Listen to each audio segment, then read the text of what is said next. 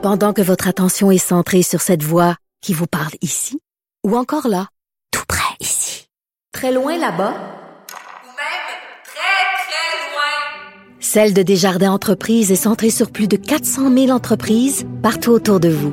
Depuis plus de 120 ans, nos équipes dédiées accompagnent les entrepreneurs d'ici à chaque étape pour qu'ils puissent rester centrés sur ce qui compte, la croissance de leur entreprise.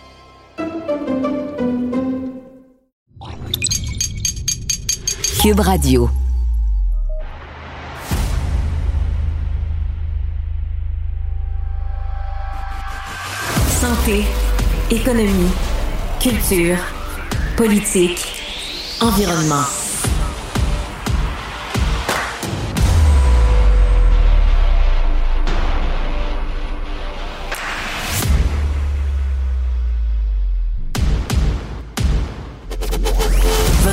Contact avec l'actualité. Déterminé, enraciné, ancré. Philippe Vincent Foisy. Vendredi 10 mars, bienvenue à Cube Radio. J'espère que vous allez bien. J'espère que vous allez passer une belle journée. Dernière de la semaine, avant le début d'une belle fin de semaine que je vous souhaite. Ce matin, dans les journaux, on parle bien sûr de plusieurs dossiers, mais c'est celui de JE qui retient l'attention à une, Journal de Montréal, sur les détenus. Souvenez-vous, il y a 10 ans, en 2013, il y avait deux détenus de Saint-Jérôme qui s'enfuyaient à bord d'un hélicoptère. Les complices reviennent sur cet événement assez folle à JE. Ils racontent comment on demandait une thérapie, on lutter contre les dépendances, puis qu'il y a des problèmes. Réussi à sortir de la prison, réussi à s'enfuir, vont louer un hélicoptère pour une heure, pour faire une petite heure de tourisme. Arme dans les poches, l'enlève, la pointe sur la tête du pilote, force à l'amener à la prison, à atterrir sur le toit de la prison, lance une corde à deux co-détenus, des accrochez-vous, on part. Partent à voler, les deux restent accrochés pendant un vol d'1,7 km. Finalement, prennent la fuite en VUS, sont rattrapés plus tard. Même chose se reproduit en juin 2014, à Québec cette fois-ci. Je me souviens à l'époque le bordel que ça avait causé à Québec. Lise Thériault, qui était ministre de la Sécurité publique, Martin Coiteux avait promis d'agir, puis finalement, on fait le détour, on fait le calcul aujourd'hui, puis seulement 22 prisons sur 150 ont des cours grillés. À un moment donné, les grillagés, il n'y a pas beaucoup de grilles qui ont été installées. La CAQ dit penser peut-être en faire plus. En même temps, est-ce que ça vaut la peine de protéger toutes les prisons comme ça? Est-ce qu'on en a vraiment besoin? Si oui, ben pourquoi on le fait pas? Si c'est un besoin important, le syndicat dit ça en prend plus, c'est sûr. Mais après ça, est-ce qu'on se protège contre les vrais gros problèmes en ce moment? Est-ce que vraiment on va revoir ce genre d'évasion-là? Alors que même ceux qui l'ont fait disent que c'était quand même un plan de marde. Alors que le problème, on est plus dans les drones, la livraison d'armes, la livraison de drogue, la livraison de cellulaires. Et ça, c'est plus difficile à détecter, plus difficile à contrôler. Peut-être que de mettre un grillage, ça peut aider, mais peut-être qu'il y a d'autres solutions aussi. Mais l'important, ce serait surtout de s'y attarder. L'impression que ça donne en ce moment, c'est que c'est pas vraiment important, vu qu'il n'y a pas de gros problèmes. On préfère passer à autre chose. D'ailleurs, le détenu Steven Marchigio, qui s'excuse auprès du pilote en disant Ouais, je suis vraiment désolé. C'est celui qui a pointé l'arme derrière la tête du pilote à ce moment-là. Sinon, ben, c'est sûr qu'aujourd'hui, on suit ce qui se passe en Allemagne avec la fusillade qui est survenue hier soir dans un centre de témoins de Jéhovah en Hambourg. On est dans le nord de l'Allemagne. Huit morts. Huit morts, dont probablement euh, l'auteur de cette fusillade-là. On a eu un bilan là, ce matin de la part euh, des autorités allemandes. Ce qu'on apprend dans un magazine de Der Spiegel, c'est que l'auteur des coups de feu aurait été, à l'époque, membre des témoins de Jéhovah. Il aurait une trentaine d'années, rentré avec un pistolet dans ce bâtiment-là, entré de force. Il y avait une prière qui se tenait avec une cinquantaine de personnes. Donc, huit morts pour le moment. Ce qu'on comprend, c'est que les autorités allemandes ont quand même bien fait ça. Mesure où informer les gens autour, restez chez vous, ne sortez pas, il y a une fusillade, protégez-vous. Alors, comme réussi à communiquer avec la population pour éviter que si ça devait être un attentat terroriste plus large, s'il devait y avoir plus de tireurs, qu'on puisse protéger la population. Donc là-dessus, quand même, il faut le souligner à quel point, même extraordinaire. Après ça, qu'est-ce qui s'est passé? Pourquoi ça s'est passé? Contrôle des armes à feu, bien sûr, on va y revenir. Sinon, parlons de hockey. Vous vous souvenez de cette histoire-là? On en avait un peu parlé la semaine passée. Il y avait un parent qui était banni des arénas à Saint-Jérôme pendant six ans. On disait, tabouin, qu'est-ce qui s'est passé de ce côté-là?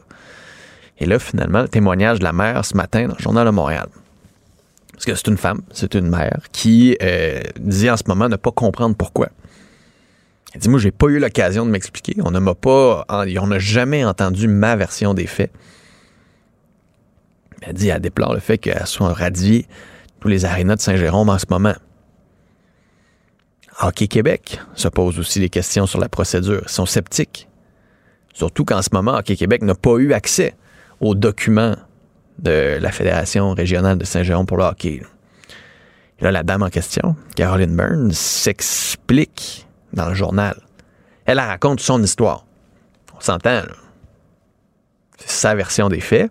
Allez l'entendre. Puis après ça, elle, Jean de Saint-Jérôme disait, nous, on a un gros problème avec un comportement, du langage abusif continuel envers les arbitres, envers les entraîneurs, un comportement qu'on ne veut plus avoir dans nos arénas. Mais là, elle dit, nous, ce qui s'est passé, c'est une fois, une histoire. Son jeune, 13 ans, qui rentre dans la chambre des joueurs après une défaite, puis qui dit que ses coéquipiers sont de la marde. Le coach, l'engueule comme du poisson pourri. Le jeune sort de la chambre en pleurant. Après ça, s'en vont à l'hôtel, sont dans un tournoi à l'extérieur.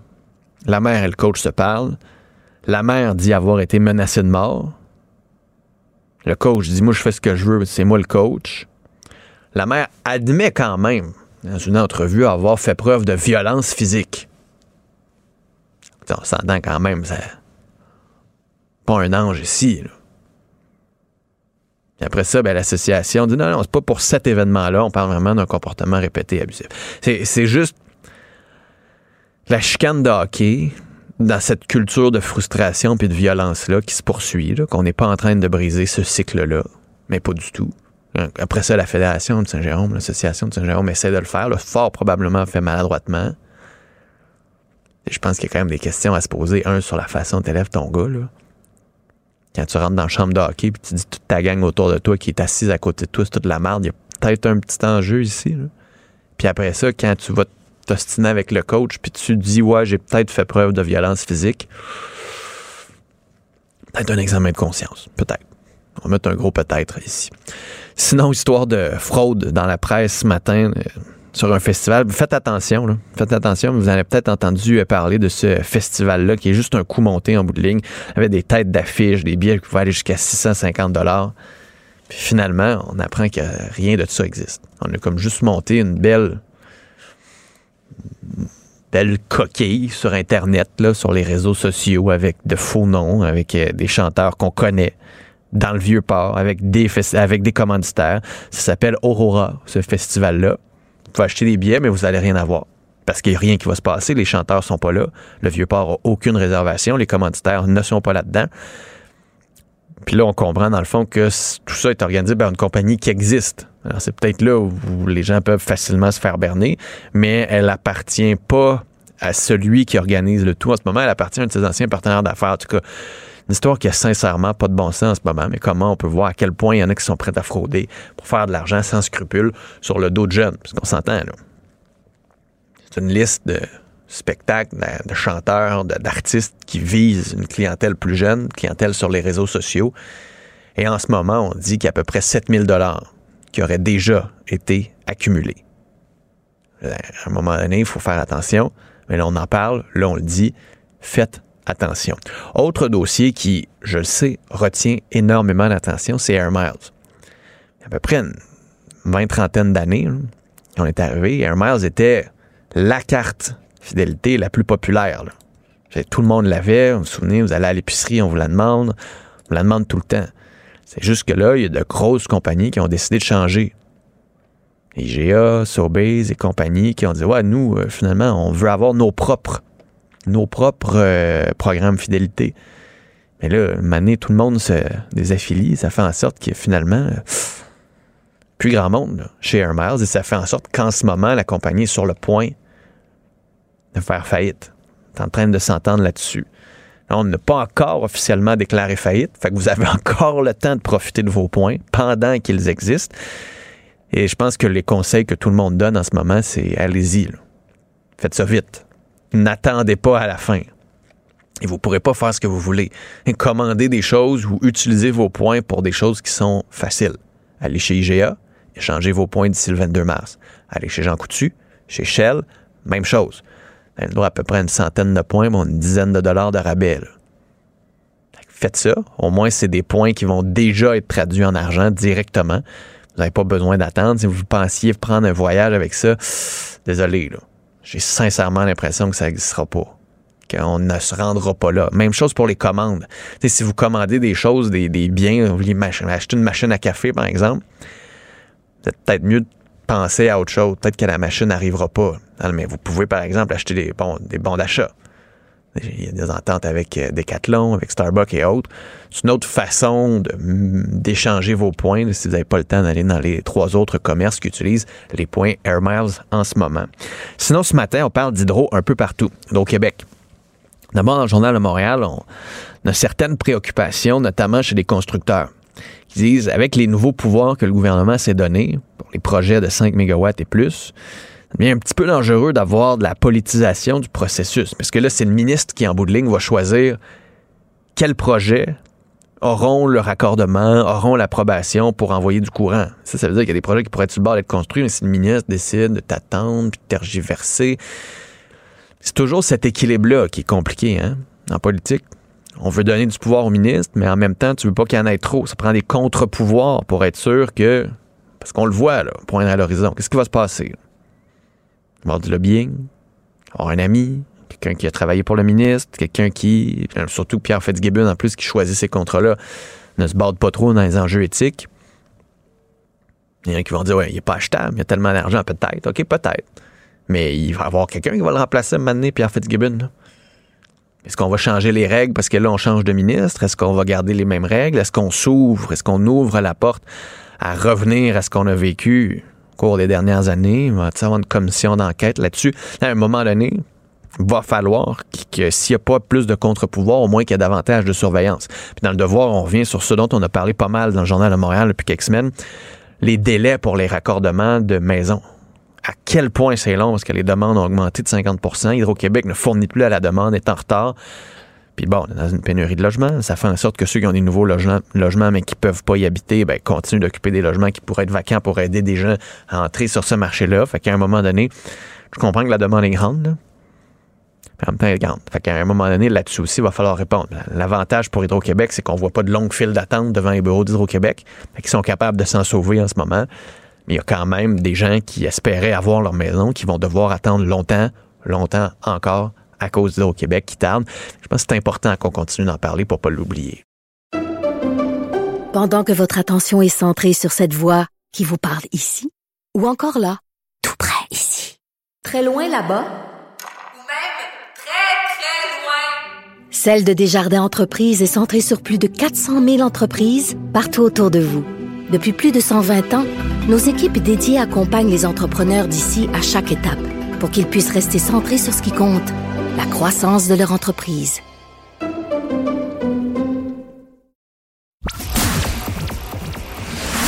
Journaliste engagé, il propose des solutions. Philippe Vincent Foisy. Cube Radio. Les rencontres de l'heure. Chaque heure, une nouvelle rencontre. Nouvelle rencontre. Les rencontres de l'heure. À la fin de chaque rencontre, soyez assurés que le vainqueur, ce sera vous. Cube Radio. Une radio pas comme les autres. Avec Yasmine Abdel-Fadel. Salut Yasmine. Allô, allô? Bon, commençons en parlant de notre sujet de la semaine. hein. Il y a comme ça depuis quelques semaines, on dirait qu'il y a un sujet qui monopolise l'attention pendant quelques temps, et là, c'est la Chine du côté du gouvernement fédéral.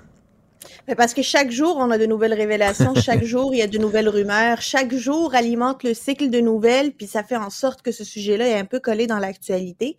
Mais euh, là, on voit que euh, sur la question des agents étrangers, le gouvernement, le- par la voix du ministre de la Sécurité publique, Mar- Marco Mendicino, dit qu'il va mener des consultations pour éventuellement mener à la création d'un registre des agents étrangers. Puis là, tu sais, je sais pas si tu connais le petit émoticône là sur euh, sur internet, sur euh, notre cellulaire là qui fait que la tête explose. C'est à peu près ça. C'est arrivé. C'est un de mes préférés. C'est un de mes préférés aussi, mais là, il était tellement à propos là, tu sais quand j'ai lu la nouvelle, puis ma tête a fait l'émoticône. Disons ça comme Parce que il y a un projet de loi qui a été déjà déposé par un sénateur, Léo Sakos, au Sénat, un projet de loi qui fait quoi? Qui crée un registre des agents étrangers. C'était déjà quelque chose qui a été... Qui était le projet de loi qui avait été déposé avant par un député conservateur, qui a été battu, selon lui, par la désinformation de Pékin, notamment à cause de ce projet de loi-là. Un, député de la Colombie-Britannique, il l'avait déposé, il s'est fait... Euh, c'est ça, il a perdu il dit que c'est à cause de l'ingérence étrangère. Léo Sakos le dépose au Sénat. Il est déposé, là. Mais non, mais non, c'est pas assez pour le gouvernement pour aller de l'avant, pour avancer, bonifier un projet de loi existant, puis pouvoir le mettre en opération le plus rapidement possible. On dirait qu'il ne voit pas le, le, le, facteur temps, le facteur agir avec célérité, agir rapidement et être efficace ça fait pas partie des paramètres de réflexion du gouvernement actuel parce que pourquoi tu veux faire des consultations? Qu'est-ce que tu vas consulter que tu peux pas recevoir en commission parlementaire dans une audition et faire les consultations dans le cadre d'un dépôt de projet de loi? Parce que on peut le rappeler, un projet de loi, quand on le dépose, il y a une adoption de principe et ensuite on passe à une commission parlementaire où différents groupes viennent bonifier, nous dire ce qu'ils en pensent, qu'est-ce qu'on devrait rajouter, qu'est-ce qu'on devrait enlever. Donc, ce processus de consultation est déjà inclus dans un cadre législatif. Mais non, eux, ils veulent pas ces consultations-là.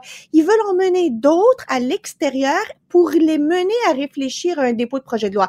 Ça, là, ça s'appelle se foutre de notre gueule. Acheter du temps pour être plus poli. Oui, mais là, ça dépasse acheter du temps, là, Philippe Vincent. Ça dépasse acheter du temps. Ça, mais surtout que. on agit là-dessus. Surtout qu'en décembre dernier, Marco Menicino avait été mandaté pour lancer des consultations là-dessus. Fait qu'on fait juste comme réannoncer quelque chose qu'on a déjà annoncé dans le but de peut-être un jour le faire oublier, puis qu'on soit en mesure de dire non, non, non, on consulte. En tout cas. Euh... Mais le registre, des, le registre des agents étrangers, là, c'est efficace, c'est rien de gros, c'est pas, euh, ça prend pas la tête à Papineau pour le, le, le mettre en place. Et ils savent déjà que les conservateurs veulent avoir ce registre-là. Il va même pas y avoir de chicane euh, partisane là, sur ce registre. Tout le monde s'entend que c'est une bonne idée. Ben, OK, go. ben non, ben non, faut qu'on réfléchisse. Attends une minute. Attends, on n'a pas encore consulté tout le monde. Attends, c'est pas, c'est pas pressant. C'est pas pressant. On a juste deux postes de police qui viennent d'être... Euh, euh, on vient de le savoir hier. Puis on a oui, sous enquête. que la GRC, la GRC enquête. C'est quand même assez sérieux quand la GRC confirme une enquête. Là, ça arrive pas à tous les jours que la GRC dit ouvertement qu'elle met des organisations puis des personnes sous enquête puis qu'elle demande l'aide de la population. sais, ça veut dire quelque chose. Si ça, si ça s'avère être tout à fait inoffensif, c'est pas grave. Juste le fait que la GRC a besoin d'enquêter là-dessus, ça démontre l'importance d'avoir un registre des agents étrangers et euh, ça argumente dans le sens que tout le monde dit. Bon. On salue d'ailleurs Xi Jinping qui vient d'être élu pour un troisième mandat de président euh, de la évidemment. Oui, par le parti. Euh, parlant de démocratie, euh, bientôt nous aurons un budget de l'an 1 de la souveraineté par le Parti québécois. ça semble compliqué cette affaire-là. Ça aussi, tu sais, on nous le promet à chaque fois, puis là, le PQ se retrouve, puis Paul Saint-Pierre Plamondon en particulier, se retrouve dans une drôle de situation parce qu'à chaque fois, il repousse la date à laquelle il va le présenter. Il avait commencé par en faire un stunt politique, disons ça comme ça, en envoyant une copie du euh, budget de l'an 1 qui avait été fait par euh, François Legault à tous les membres du caucus euh, de la CAC. C'était très bien réfléchi, très bonne stratégie. Or là, tout le monde attend comment ils vont le, euh, le mettre à jour, puis ça va ressembler à quoi le budget de l'an 1 d'un Québec souverain? Le PQ veut faire ça. Mais c'est un exercice périlleux, là. C'est pas juste, euh, tu prends ta fiche Excel, là, puis t'écris deux, tu rentres deux, trois chiffres, tu l'imprimes, puis voilà, mon budget est fait.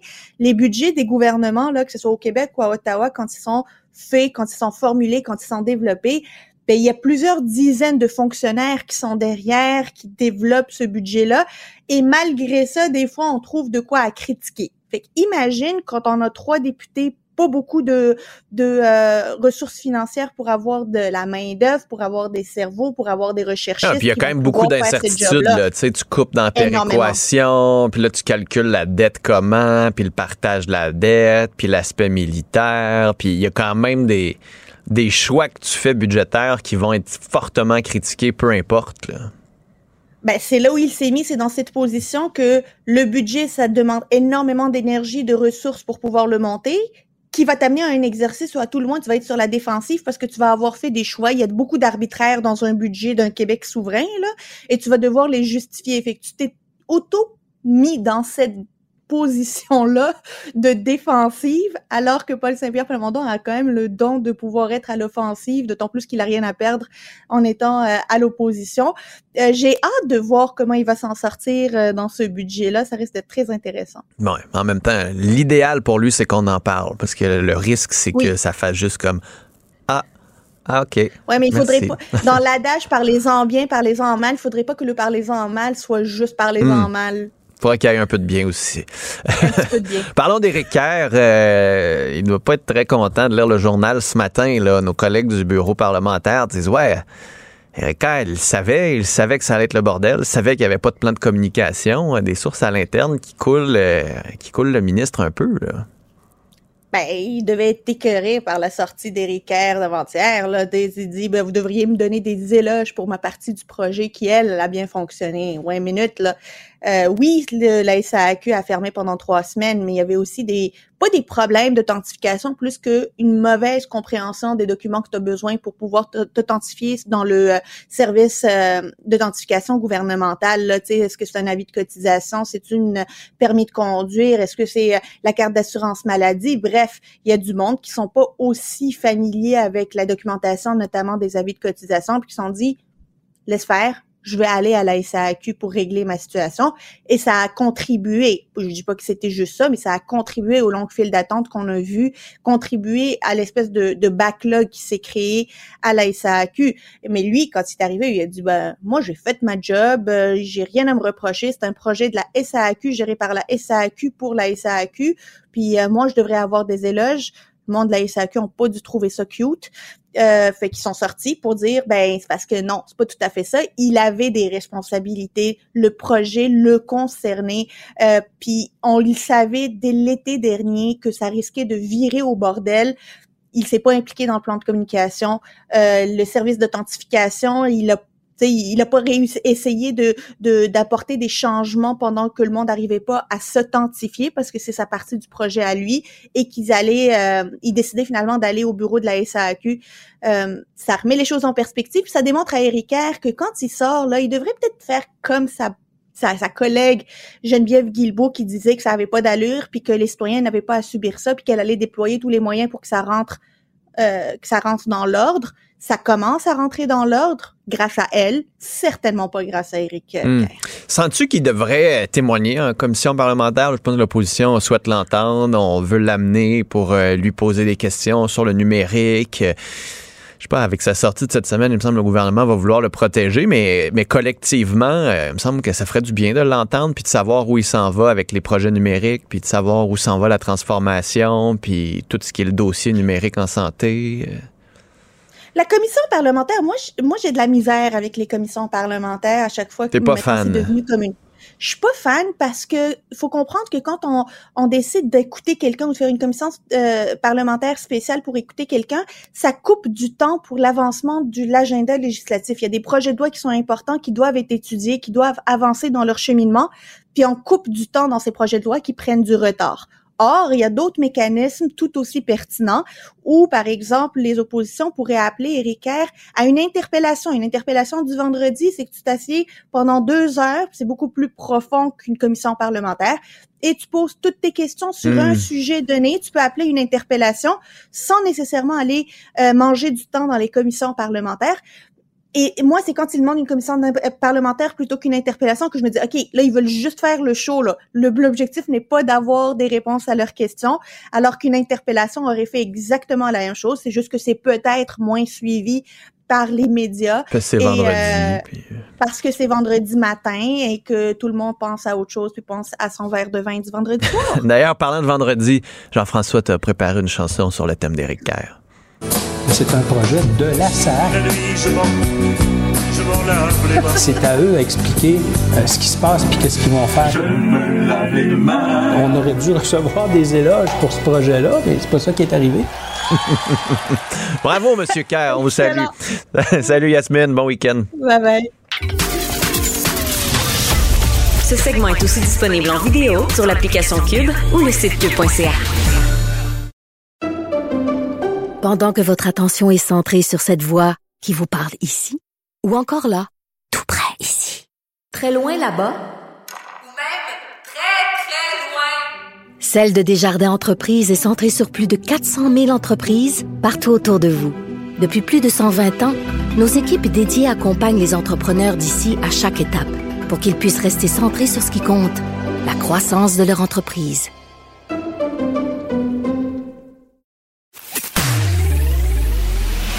Requestionner, proposer, améliorer. Il a à cœur les enjeux de société. Philippe Vincent Foisy. La nouvelle façon de comprendre l'actualité. Cube Radio. Cube Radio. Cube Radio. En direct à LCN. 6h30, on rejoint Philippe Vincent Foisy pour son commentaire. Salut Philippe Vincent. Salut Audrey. Bon, on sait finalement quand est-ce que le président américain euh, va venir au Canada. Oui, 22, euh, 23, pardon, 24 mars. euh, enfin, enfin, euh, il sera là. Enfin, il viendra. Il va prononcer un discours devant la Chambre des communes. Le dernier qui a fait ça, c'était Barack Obama. Je me souviens à l'époque de Barack Obama, il disait le Canada, le monde a besoin de plus de Canada. Et depuis, euh, il n'y a pas eu vraiment plus de Canada sur la scène internationale. Et c'est le genre de message que Joe Biden risque encore une fois de répéter. On l'a vu notamment avec le dossier haïtien. C'est un dossier qui préoccupe les Américains le, Ca- où les Américains aimeraient beaucoup que le Canada intervienne, notamment à cause de cette diaspora, notamment avec la langue française, notamment avec une présence qui est peut-être un peu moins coloniale pour le Canada dans, dans ce pays-là. Donc, on aimerait beaucoup que le Canada agisse. Ça fait longtemps qu'on met de la pression sur le Canada et pour le moment, on fait rien. Bon, on le voit peut-être parce qu'on n'a pas les capacités militaires pour le faire, malheureusement. Mais là-dessus, c'est sûr qu'il va y avoir de la pression. Après ça, on va beaucoup parler d'économie aussi. Les Américains ont leur affaire. Puis ça, vous allez en entendre parler beaucoup, le American Inflation Reduction Act. C'est un énorme plan pour revoir l'économie américaine. Revoir l'économie verte, l'électrification des transports, le- le- la construction de microprocesseurs aussi pour moins dépendre de la Chine, moins dépendre de Taïwan. C'est juste qu'il y a beaucoup de mesures protectionnistes là-dedans. Donc, comment nous, on va être en mesure de s'arrimer à ce plan-là, d'être intégrés à l'intérieur de ce plan-là, combien ça va nous coûter tout ça. Je pense que ces discussions-là vont être hyper importantes et vont être capables de mettre la table pour le prochain budget fédéral parce que c'est l'autre gros pan du prochain budget fédéral, la réponse canadienne à ce plan-là. Et je sais que tout le monde Comment se on va pose... savoir, euh, comment on va pouvoir tirer notre épingle du jeu dans tout Ben ça? exact. Un, pas être obligé, pas être oublié. Deux, pas laisser derrière. Et trois, d'être capable, nous aussi, d'en profiter et en bout de ligne, d'être pas juste le fournisseur de matières premières à des emplois en ingénierie, en haute technologie qui vont aller euh, aux États-Unis. Tu sais, on veut pas que ce soit les Américains qui aient toutes les jobs payantes, que nous autres, on fournisse tout ce qui est matières premières, puis que le Mexique fournisse tout ce qui est, euh, entre guillemets, cheap labor, donc emploi de moins, de moins grand salaire pour que les Américains soient les seuls à s'enrichir. Il va falloir que nous autres aussi, on tire notre épingle du jeu là-dedans. Puis après ça, ben, c'est sûr a l'aspect du chemin Roxham. Et là, ce qu'on nous dit, c'est qu'on va en parler. part ça va prendre dans la discussion? On va en parler. Mais attendez-vous pas à ce que ce soit le premier point à l'ordre du jour. Ça va faire partie des points de discussion, mais il ne faut pas s'attendre non plus à une solution à ce problème-là. Je sais qu'on parle beaucoup depuis un bon moment de l'entente sur le tiers pays sûr et tout le tralala. Au moins, on va en parler. Au moins, ça devient un enjeu inévitable lors de la discussion. Si jamais il devait y avoir une entente, je serais le premier surpris. Ceci dit, c'est sûr que ça va occuper une partie des questions. Souvent, il y a un point de presse après, deux questions, une en français, une en anglais.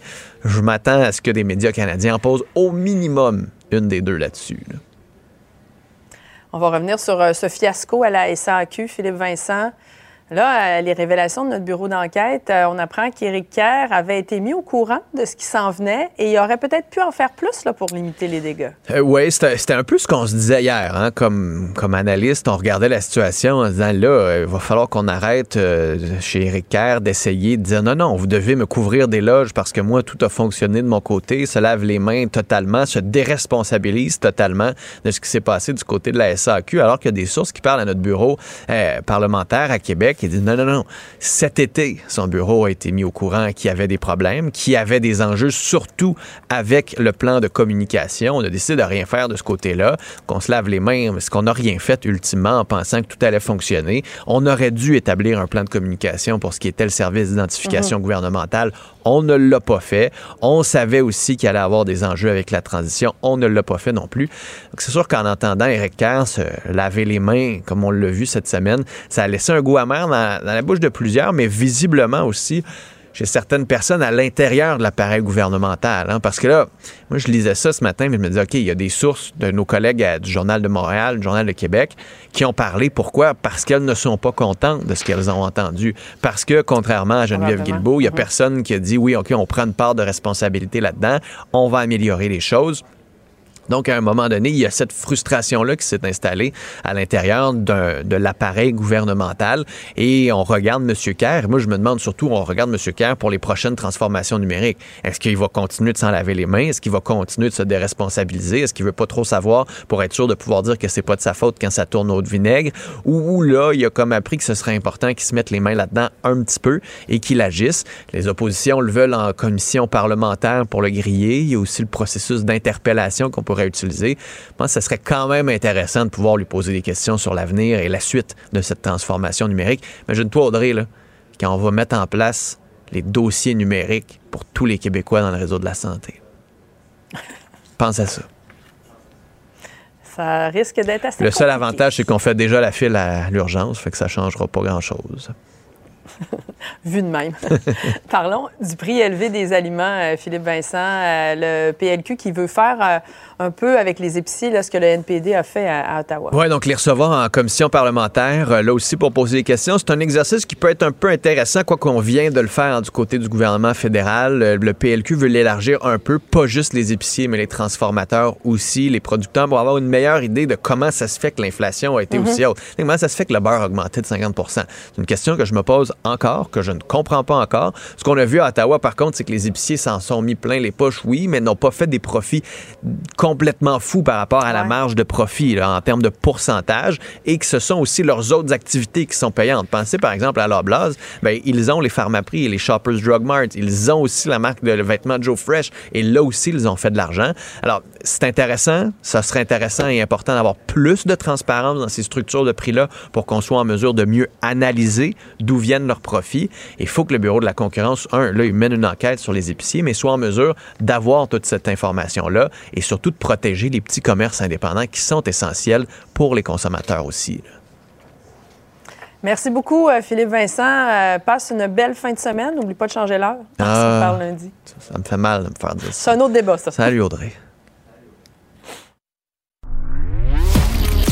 Culture et société.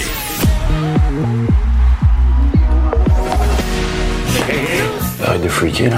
Je veux savoir ce qui arrive avec le cash. C'est qui ce gars-là? Pelletier? Ils disent que la fille a reçu 20 coups de couteau. Depuis quand tu vis cette chambre-là, toi? Mais c'est une façon comme l'autre de savoir ce qui se passe avec toi. Dans le fond, toi, c'est Dubois puis sa gang, ta vraie famille, hein? Hey, réveille! Votre père, c'est à peu près la pire affaire qui est arrivée dans notre vie. Anaïs! Philippe Vincent. Oh, un nouveau film qui sort et qui s'annonce assez intéressant. là. Hey, tellement crépuscule pour un tueur, un film aux alentours de 1h40. Écoute, je t'ai dévoré ce film-là. C'est sur le tueur à gage euh, Donald Lavoie, hein? Exactement. Donc, ce film-là met de l'avant Donald Lavoie, qui est le tueur à gages le plus reconnu au Québec, au Canada, dans l'histoire des tueurs à gages. Homme qui a viré sa veste de bord pour finalement aider la police. Et c'est Éric Bruno qui campe le, le rôle de ce tueur à gages-là. Et la, rythmique de ce film-là m'a fait penser beaucoup à la série C'est pour ça que je t'aime. Donc, on n'est pas dans les gros euh, films euh, Avengers de ce monde américain. On n'est pas non plus dans des films des fois plus auteurs à la Xavier Dolan. C'est un rythme constant, Philippe Vincent. C'est vraiment, on vient nous chercher de la première parole à la dernière parole. Et justement, euh, Éric Bruno qui campe ce, ce- rôle-là, oui, c'est un film, il y a de la violence parce que ça reste un film de tueur à gage, mais au-delà de ça, ce film-là est venu, est venu me chercher parce que c'est la famille, OK, qu'on met de l'avant. Et j'ai jasé justement avec Éric Bruno. Puis moi, j'aime toujours ça lorsque euh, un, un artiste me dit dans ses mots le projet dans lequel il a accepté de prendre part, c'est quoi justement dans ses mots à lui. Donc, Éric nous parle du film. C'est franchement intéressant. Et je pense que la famille, c'est le thème qui traverse le film de toute façon. C'est pas un film sur. Oui, c'est un film sur un tueur à gage, mais c'est un, film sur quelqu'un qui cherche un clan. Au début, il est avec les Dubois, puis après ça, il devient un, délateur, puis c'est devenu le meilleur délateur au monde. Dans le sens, il n'a jamais repogné un ticket, ce monsieur-là, là, tu sais. C'est quelqu'un qui cherche, un, qui a un grand besoin d'approbation. C'est quelqu'un qui a été abandonné jeune, c'est quelqu'un qui a été placé dans un orphelinat. Donc, c'est par là que je l'ai pris, le personnage. Parce que il- le monde ne va pas s'identifier à un tueur à gage. Mais quand tu es soit au cinéma, à la télé ou au théâtre, comme spectateur, faut, faut que tu aies une clé pour connecter avec un personnage en quelque part. Puis ça, le besoin d'approbation, tout le monde a ça.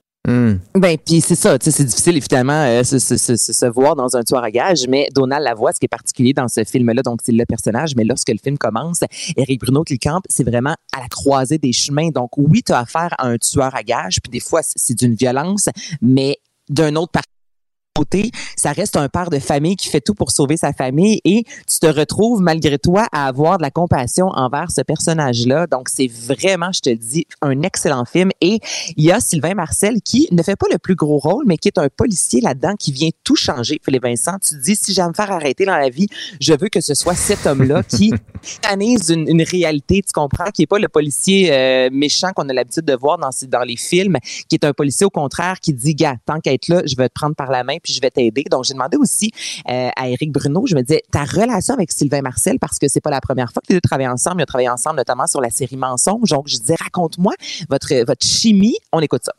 Moi, moi je connaissais déjà Sylvain euh, ben, parce que j'ai fait mensonge avec, c'est devenu un ami, c'est quelqu'un que j'aime beaucoup, beaucoup, beaucoup. Je me rappelle que ce personnage-là n'était pas casté. Le réalisateur pensait à quelqu'un d'autre, puis je disais, assez Sylvain. C'est parce que on avait déjà Benoît. Je dis, ça prend quelque chose d'aussi fort, mais différent, parce que c'est comme si ça devient une paire de transition euh, dans, dans le film. Là. Fait que euh, Sylvain il est venu, puis c'est quelqu'un de très créatif, c'est quelqu'un qui a une humanité immense. Je viens de finir son livre, qui est magnifique. Euh, je le conseille à tout le monde. Puis euh, ouais, ça, il m'a fait du bien. C'est quelqu'un avec qui j'aime beaucoup travailler. Fait que euh, il était parfait pour ce qu'on avait besoin pour le film à ce moment-là dans le film. Donc, Sylvain Marcel nous fait du bien. Et lorsqu'il dit Benoît, c'est Benoît Gouin, qui est le chef de la, ma- de la mafia, dis-je bien, qui, lui, nous fait pas du bien, pas en tout. On a envie tout le long de le rentrer dans le mur. Mais c'est un des films à voir parce que c'est aussi une fenêtre sur une, une histoire, une réalité qu'on a vécue au Québec. Donc, euh, vraiment, excellent film, Crépuscule pour un tueur, qui sort aujourd'hui au cinéma. Allez voir ça. Et tu me parler de Miley Cyrus euh, maintenant qui lance une nouvelle chanson. Hey, je te fais entendre ça. Euh, River, on écoute puis on s'en après.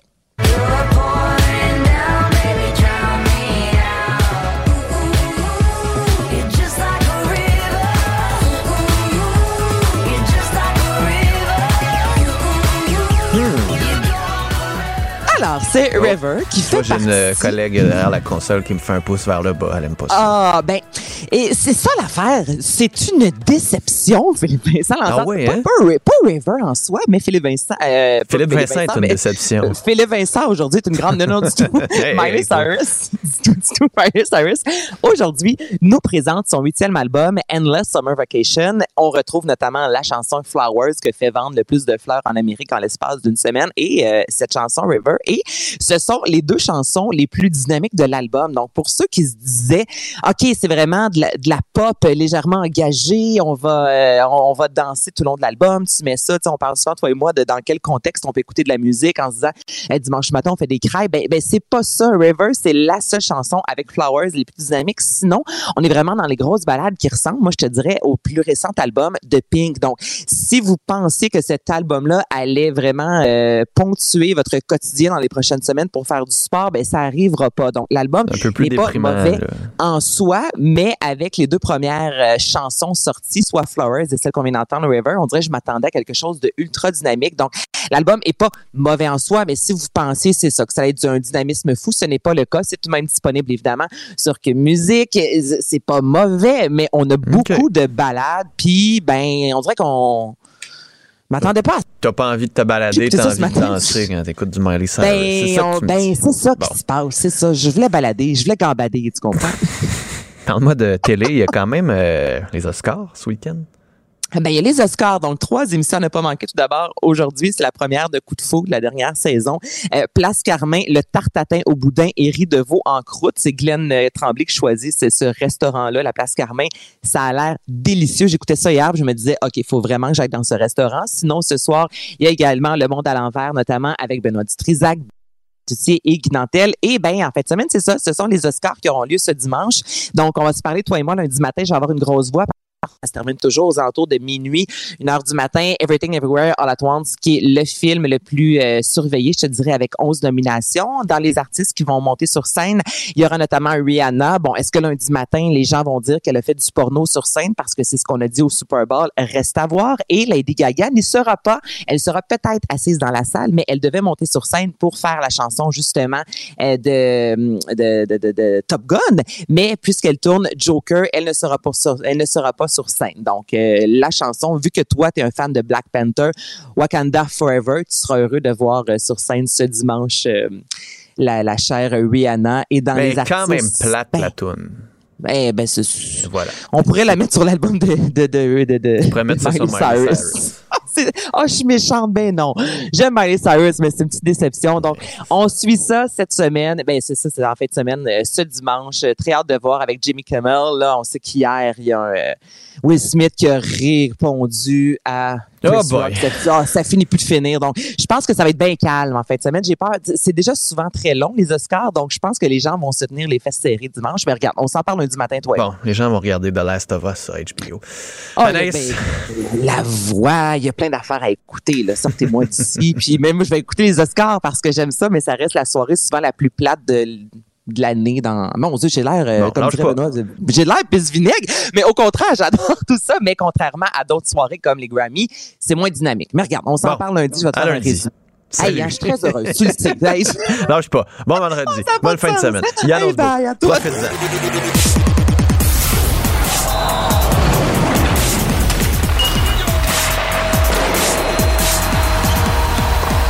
Jean-François Barry, un chroniqueur pas comme les autres. Salut Jean-François. Salut Philippe Vincent. Contrairement à Anaïs, moi je ne suis pas aigri ce matin. là. Tout, tout va bien. Ben non, mais il y a des matins de même. Hein. Des fois, Je tu penses que ça le va bien, puis euh, finalement, euh, c'est ça. fait tout le temps de bonne humeur, mais on dirait ce matin, elle aimait moins de choses que d'habitude. Ben, mais en même temps, c'est correct. Elle peut pas tout le Ben oui. temps. C'est ça. C'est normal. C'est ça. C'est des critiques culturelles. Des critiques culturelles. tu Exactement. Comme des fois, on est déçu de nos Canadiens, mais. Ben là, moi, je suis déçu hier parce qu'on a fait un point quand même. Oui, mais pour vrai, pour vrai, là, c'est vraiment pas bon ce qui se passe pour le Canadien, pour le repêchage et tout et tout. Mais quand Mais on voit un la match. Quand on voit la culture d'entreprise qu'on est en train d'installer dans ce vestiaire-là, il se passe quelque chose vraiment. C'est un beau match. Moins excitant que contre les Hurricanes, même si le pointage est identique. Le résultat est. Tout est pareil. C'est 4-3 en tir de barrage, exactement la même chose que contre les Hurricanes. Ça patinait plus. Par contre, hier, on était dans le coup.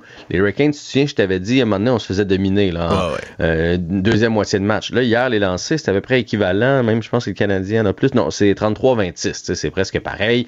Euh, sur trois périodes, là, euh, sept lancés, c'est rien. Le Canadien qui s'est vraiment bien battu hier. On a fait de très belles choses. Je suis impressionné par Caden Goulet, qui était de retour au, au jeu hier pour le Canadien. C'est une recrue, mais il va être tellement bon. Puis moi, moi, je suis un attaquant. Dans la vie, j'aime les attaquants. Je m'attache difficilement aux défenseurs, mais lui, on va l'aimer longtemps. Ça va être une pièce maîtresse pour le Canadien parce que il est bon, il est grand, il est costaud, il frappe, il relance l'attaque. Grâce à lui, on passe moins de temps dans notre, dans notre zone. Alors, pour les prochaines années, on va vraiment l'apprécier. Kaden Goulet, c'est toute une prise qu'on a fait au repêchage. C'est difficile de croire que ce gars-là, parce qu'il arrive avec tellement d'assurance, il a pas l'air d'une recrue qui jouait junior l'année passée. C'est vrai, hein? Fait il jouait avec des 16, 17, 18, 19 ans l'année passée. Ça devait être capoté comme il devait être fort parce qu'il est excellent dans la Ligue nationale de hockey. Donc, il a marqué hier à son retour au jeu avec 35 secondes de jouer seulement dans le match pour donner les devants aux Canadiens 1 à 0. Par la suite, c'est Lafrenière qui a marqué. On est bien content quand même du côté des Rangers. Alexis Lafrenière qui a marqué son 14e de la saison. C'est sa meilleure saison en carrière jusqu'à maintenant.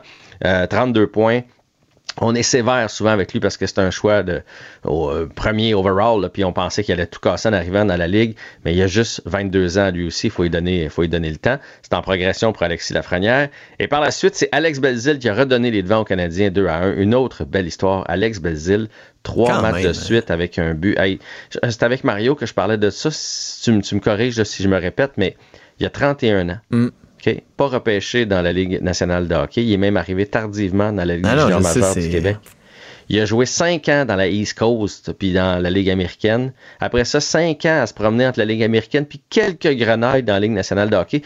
Moi, j'ai beau aimer le hockey, j'aurais probablement lâché avant. Tu sais, à un moment donné, tu fais, je me rendrai pas. Je me rendrai pas. mais là, il est rendu ben, je ne changerai pas de sport, mais je veux dire, il y a d'autres métiers dans la vie. Mais bref, c'est une histoire de persévérance extraordinaire. Il joue du bon hockey. J'ai hâte de voir ce que l'avenir lui réserve. Est-ce qu'on va lui faire une place l'an prochain sur le quatrième trio du Canadien? En tout cas, bien content de ce qui est arrivé hier. Et par la suite, bon, euh, on s'est échangé des buts. Josh Anderson en a marqué un en désavantage numérique. Lui qui a eu trois échappés. Et d'ailleurs, il en a parlé hier après le match. Il a dit, c'est ça la différence entre un gars de un marqueur de 30-40 buts et un autre de 20. Ça, il prend toujours 10 chances pour en mettre une dedans. C'est l'enfer. Mais tu sais, il joue du bon hockey parce qu'il se crée des chances. Mais bon, sans qu'il Il n'arrive pas, à, il cloche pas à la fin. Exactement. C'est pas scoreur. Donc, euh, défaite de 4-3 du Canadien. Ce qui est à noter aussi, c'est qu'il y avait 7 Québécois en uniforme hier pour le Canadien de Montréal. Quand même, hein? Ben, chapeau, puis ça prouve que il faut les ramasser, ceux qui se développent tardivement, ceux qu'on oublie au repêchage, ceux qui se font repêcher loin puis qui font pas l'affaire dans les autres équipes, puis les envoyer avec le Rocket, puis les envoyer avec les Lions comme on fait un peu là présentement, et les remonter quand on en a besoin. Et euh, qui sait, il y a peut-être des belles histoires là-dedans, comme Raphaël Harvey-Pinard qui a joué encore tout un mm. match, même si hier il n'a pas réussi de point. Euh, alors bravo, les le Canadien va jouer contre les Devils euh, demain. Et du côté des Rangers, j'ai pas été impressionné. Pour une équipe qui aspire peut-être à la Coupe Stanley, j'ai trouvé qu'on était très en dentelle hier. Hmm. Tu sais, c'est bien beau avoir des gars de talent qui se passent la rondelle, mais tu peux pas te la passer. Faut mettre dans le filet, Faut la mettre dans le net. Tu joues pas au soccer, tu joues au hockey. Euh, Parle-moi des Alouettes. On va savoir tantôt si c'est Québécois ou Pierre-Carl Pelado qui achète l'équipe. Oui, c'est ça. Il n'y a plus grand surprise. Là. Et tout le monde en ligne ça vers euh, Pierre-Carl Pelado. Donc, il les aurait achetés euh, personnellement. Là. Puis là, c'est une question de fiscalité puis de, de, de ce que j'ai lu de pas ben, De finances. Tu sais, pas ajouter un poids une équipe, euh, un groupe euh, médiatique euh, coté en bourse. C'est ça. puis ils ont, d'autres activités, etc. Donc, ce serait Pierre-Carl Pelado. Donc, on serait jusqu'à un certain point petit cousin des Alouettes, là, toi et moi. non? On n'est pas cousin de la fesse gauche avec les Alouettes. Oui, oui, oui, rendu là, oui. Rendu là, oui. Alors, on, on va apprendre ça cette année. Je vous rappelle, donc, les Alouettes sont sous tutelle euh, depuis quelques semaines. Donc, ce serait Pierre-Carl Pelado qui aurait remporté la mise. Euh, on apprend ce matin qu'il y aurait une fortune évaluée à 1,8 milliard euh, de dollars. Je savais que son entreprise valait très cher. Je pensais pas que Pierre-Carl valait lui-même aussi cher. Donc, c'est un, un, secret pas très bien gardé. Là. Il va y avoir une conférence ce matin. On va en savoir plus et je vais pouvoir décortiquer ça avec Mario un petit peu plus tard aujourd'hui. Écoute cet après-midi, Jean-François. Bon week-end. Salut. Pendant que votre attention est centrée sur cette voix qui vous parle ici, ou encore là, tout près ici, très loin là-bas, ou même très, très loin, Celle de Desjardins Entreprises est centrée sur plus de 400 000 entreprises partout autour de vous. Depuis plus de 120 ans, nos équipes dédiées accompagnent les entrepreneurs d'ici à chaque étape pour qu'ils puissent rester centrés sur ce qui compte, la croissance de leur entreprise. n'a pas peur de mettre son point sur la table. Philippe Vincent Foisy. Pour une information juste et véridique. Cube Radio. On a été nombreux euh, bouleversés par cette histoire de Stéphanie Lavoie. C'est le reportage qu'on a vu de nos collègues euh, de l'Estrie. Cette femme, Dolbo Mistassini, qui a été affecté par la maladie de Lyme. et on a vu à quel point sa vie était devenue un calvaire, à quel point il n'y avait pas d'aide, à quel point c'était difficile, à quel point il n'y a personne qui voulait la soigner. Il fallait aller aux États-Unis, puis c'est pas nouveau. Là, on a parlé à plein de personnes qui sont atteints de la maladie de Lyme, puis qui disent se passe rien ici au Québec. C'est difficile, c'est compliqué.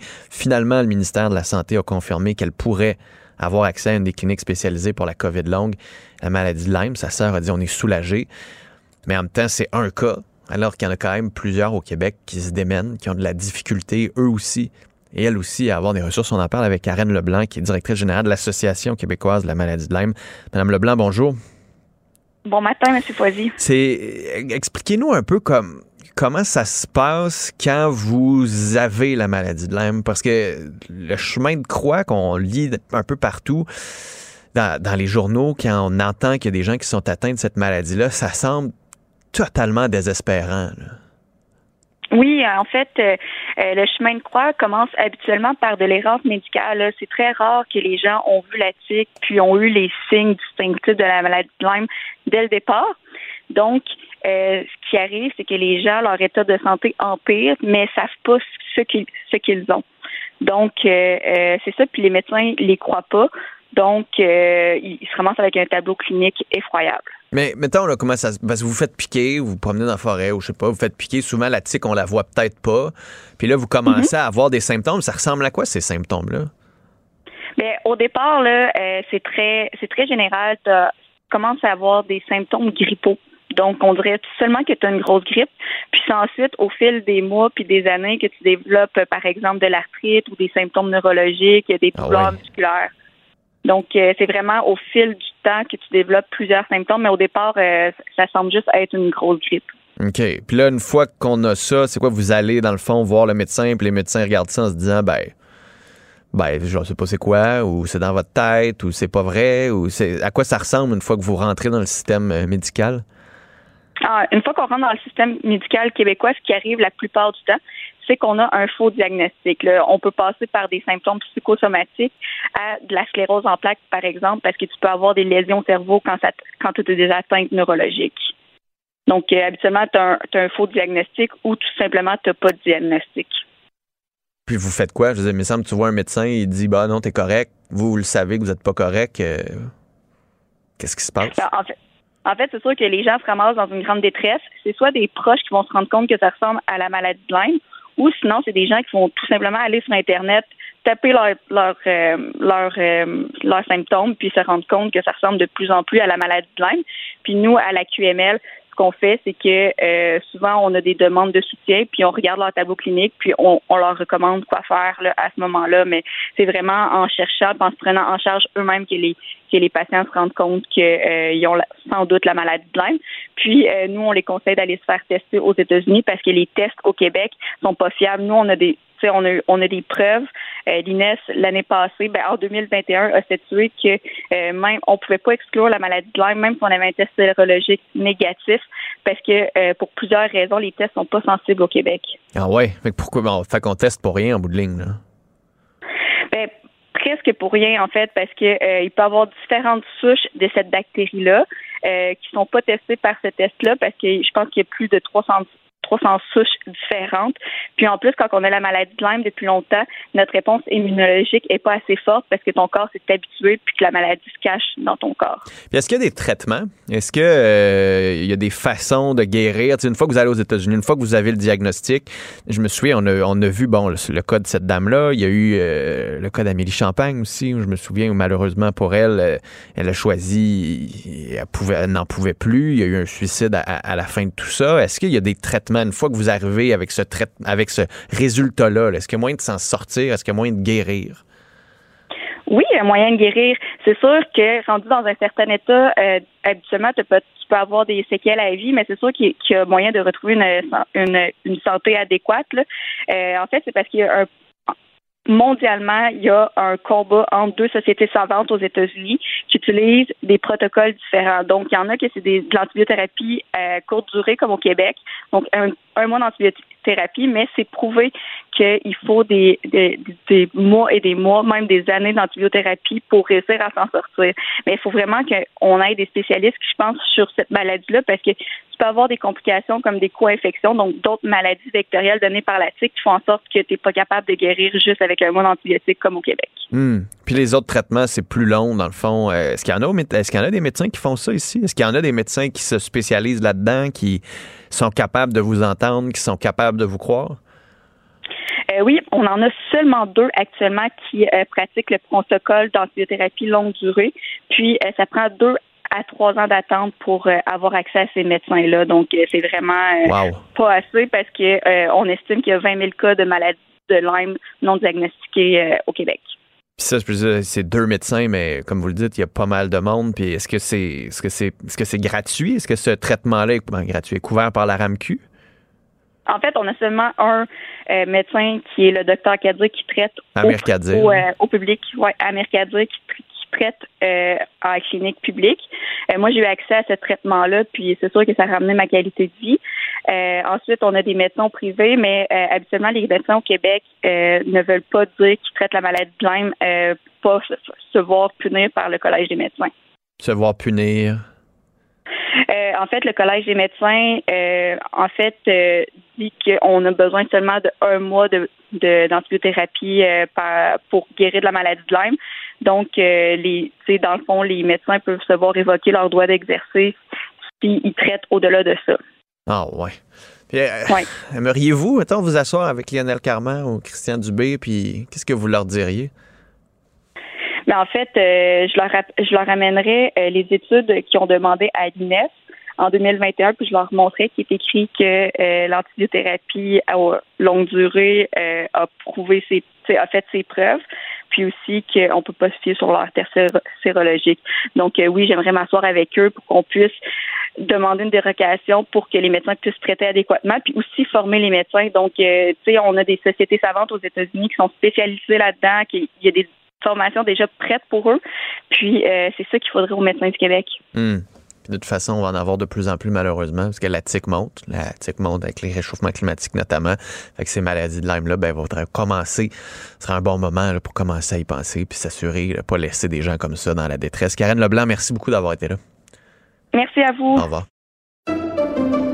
Pendant que votre attention est centrée sur vos urgences du matin, vos réunions d'affaires du midi, votre retour à la maison ou votre emploi du soir, celle de Desjardins Entreprises est centrée sur plus de 400 000 entreprises à toute heure du jour. Grâce à notre connaissance des secteurs d'activité et à notre accompagnement spécialisé, nous aidons les entrepreneurs à relever chaque défi pour qu'ils puissent rester centrés sur ce qui compte, le développement de leur entreprise.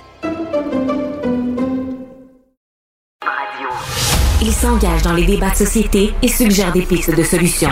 Philippe Vincent Foisy. T'en as-tu un, toi, Mario, un surnom comme ça? Benoît Dutrisac. Mario Keller Dumont? tu le caricatures, mais c'est quand même ça, Benoît. Mario Dumont. Sérieux, ça, là, ça n'a pas de saint bon sens. La rencontre. Et là, ouais, hey, hey, hey, T'as-tu vu sa question? Une dans le bureau. Qui va décider comment ça va se passer? cette fois-ci, j'ai un doute. La rencontre Dutrisac Dumont. Messieurs, bonjour. Bonjour. On a des nouvelles d'Éric Kerr ce matin euh, dans le journal où on apprend de sources euh, qui se sont confiées au bureau parlementaire du journal que cet été, il savait qu'il y avait un enjeu de communication, puis qu'il s'en lavait les mains, mais il y a une partie de responsabilité, Mario, qu'il aurait dû prendre. Il savait que le fiasco s'en venait. Ben, peux-tu m'aller plus loin à l'extrême? Vas-y. Même s'il y avait un millième de la responsabilité, tu la prends. C'est ce principe en politique. L'image, tu sais, dans le film de Franco Zeffirelli, l'image de Ponce Pilate qui se lave les mains, souvenez-vous de la face qu'il fait, là. tu, veux pas tu veux pas être dans ce personnage là tu comprends? Hmm. Fait que euh, bon puis dans ce cas-ci je dis ça je dis ça comme plus là je suis plus sur la stratégie politique là, sur l'image politique que tu veux dégager il y a quelque chose qui a pas marché et puis là je dis quand quelque chose qui a pas marché c'est pas juste quelque chose que les gens observent comme ça au loin qui a pas marché quelque chose qui a pas marché qui a amené des milliers de personnes là, à attendre des heures à se faire suer euh, tu comprends? Avec là, euh, faut tout te mettre aussi dans leur peau. Donc, faut que tu assumes ta part. puis je demande pas d'assumer la part globale de tout ce que la SAC a décidé sans lui, là. mais ça part à lui, l'authentification gouvernementale, hein, de dire que tu vas en tirer des leçons, etc. Euh, non, non, une, pour moi, ça, c'est une communication ratée. Je vais faire une autre petite confidence, par exemple. Geneviève Guilbeault, une politicienne là, exceptionnellement habile et ambitieuse. D'après moi, elle n'est pas si fâchée que qu'il y a quelqu'un d'autre qui a pogné le petit singe qui pue puis qui se l'est mis ses épaules parce que dans le fond, c'est- ça qui est arrivé là. Elle est revenue de son voyage, elle a annoncé bing bing bang les permis de conduire 90 jours de plus on désengorge puis puis tout à coup tous les projecteurs tout, tout, tous les projecteurs se sont retournés vers Éric Kerr, puis depuis ce temps-là, c'est lui qui se fait bombarder, puis on parle plus de Geneviève Guilbeault. Euh, D'après moi, ouais, elle vit bien avec ça. Benoît.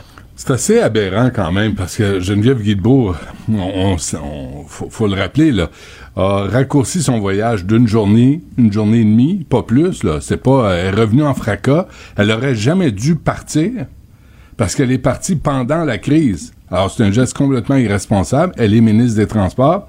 Elle revient, quelques mesures.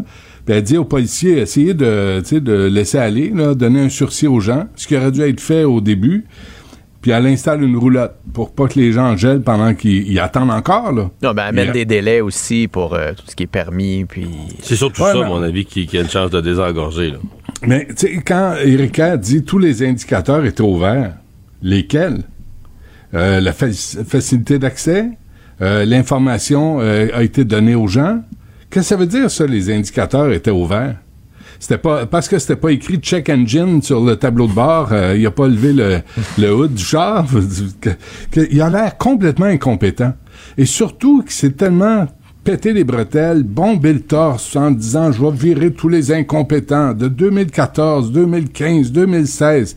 Ça le suit là, les toutes les les sorties qu'il a faites euh, pendant alors qu'il était à l'opposition. Non, mais sa, der- sa dernière sortie est très malhabile aussi. D'être sorti en disant non, je devrais avoir des éloges plus que des critiques. Tu fais comme. mais- Hey, faut-tu. hey, c'est, presque être baveux, là. Là, c'est, soit c'est est baveux, complètement. mais c'est soit baveux ou soit complètement sans dessin.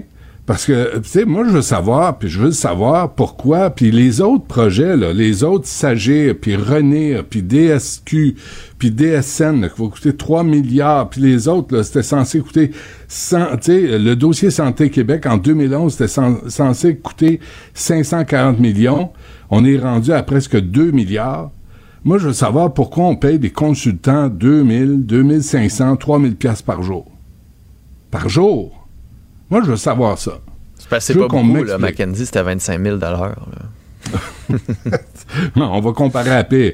Mais, mais je- Ça aurait pu là, être là, pire.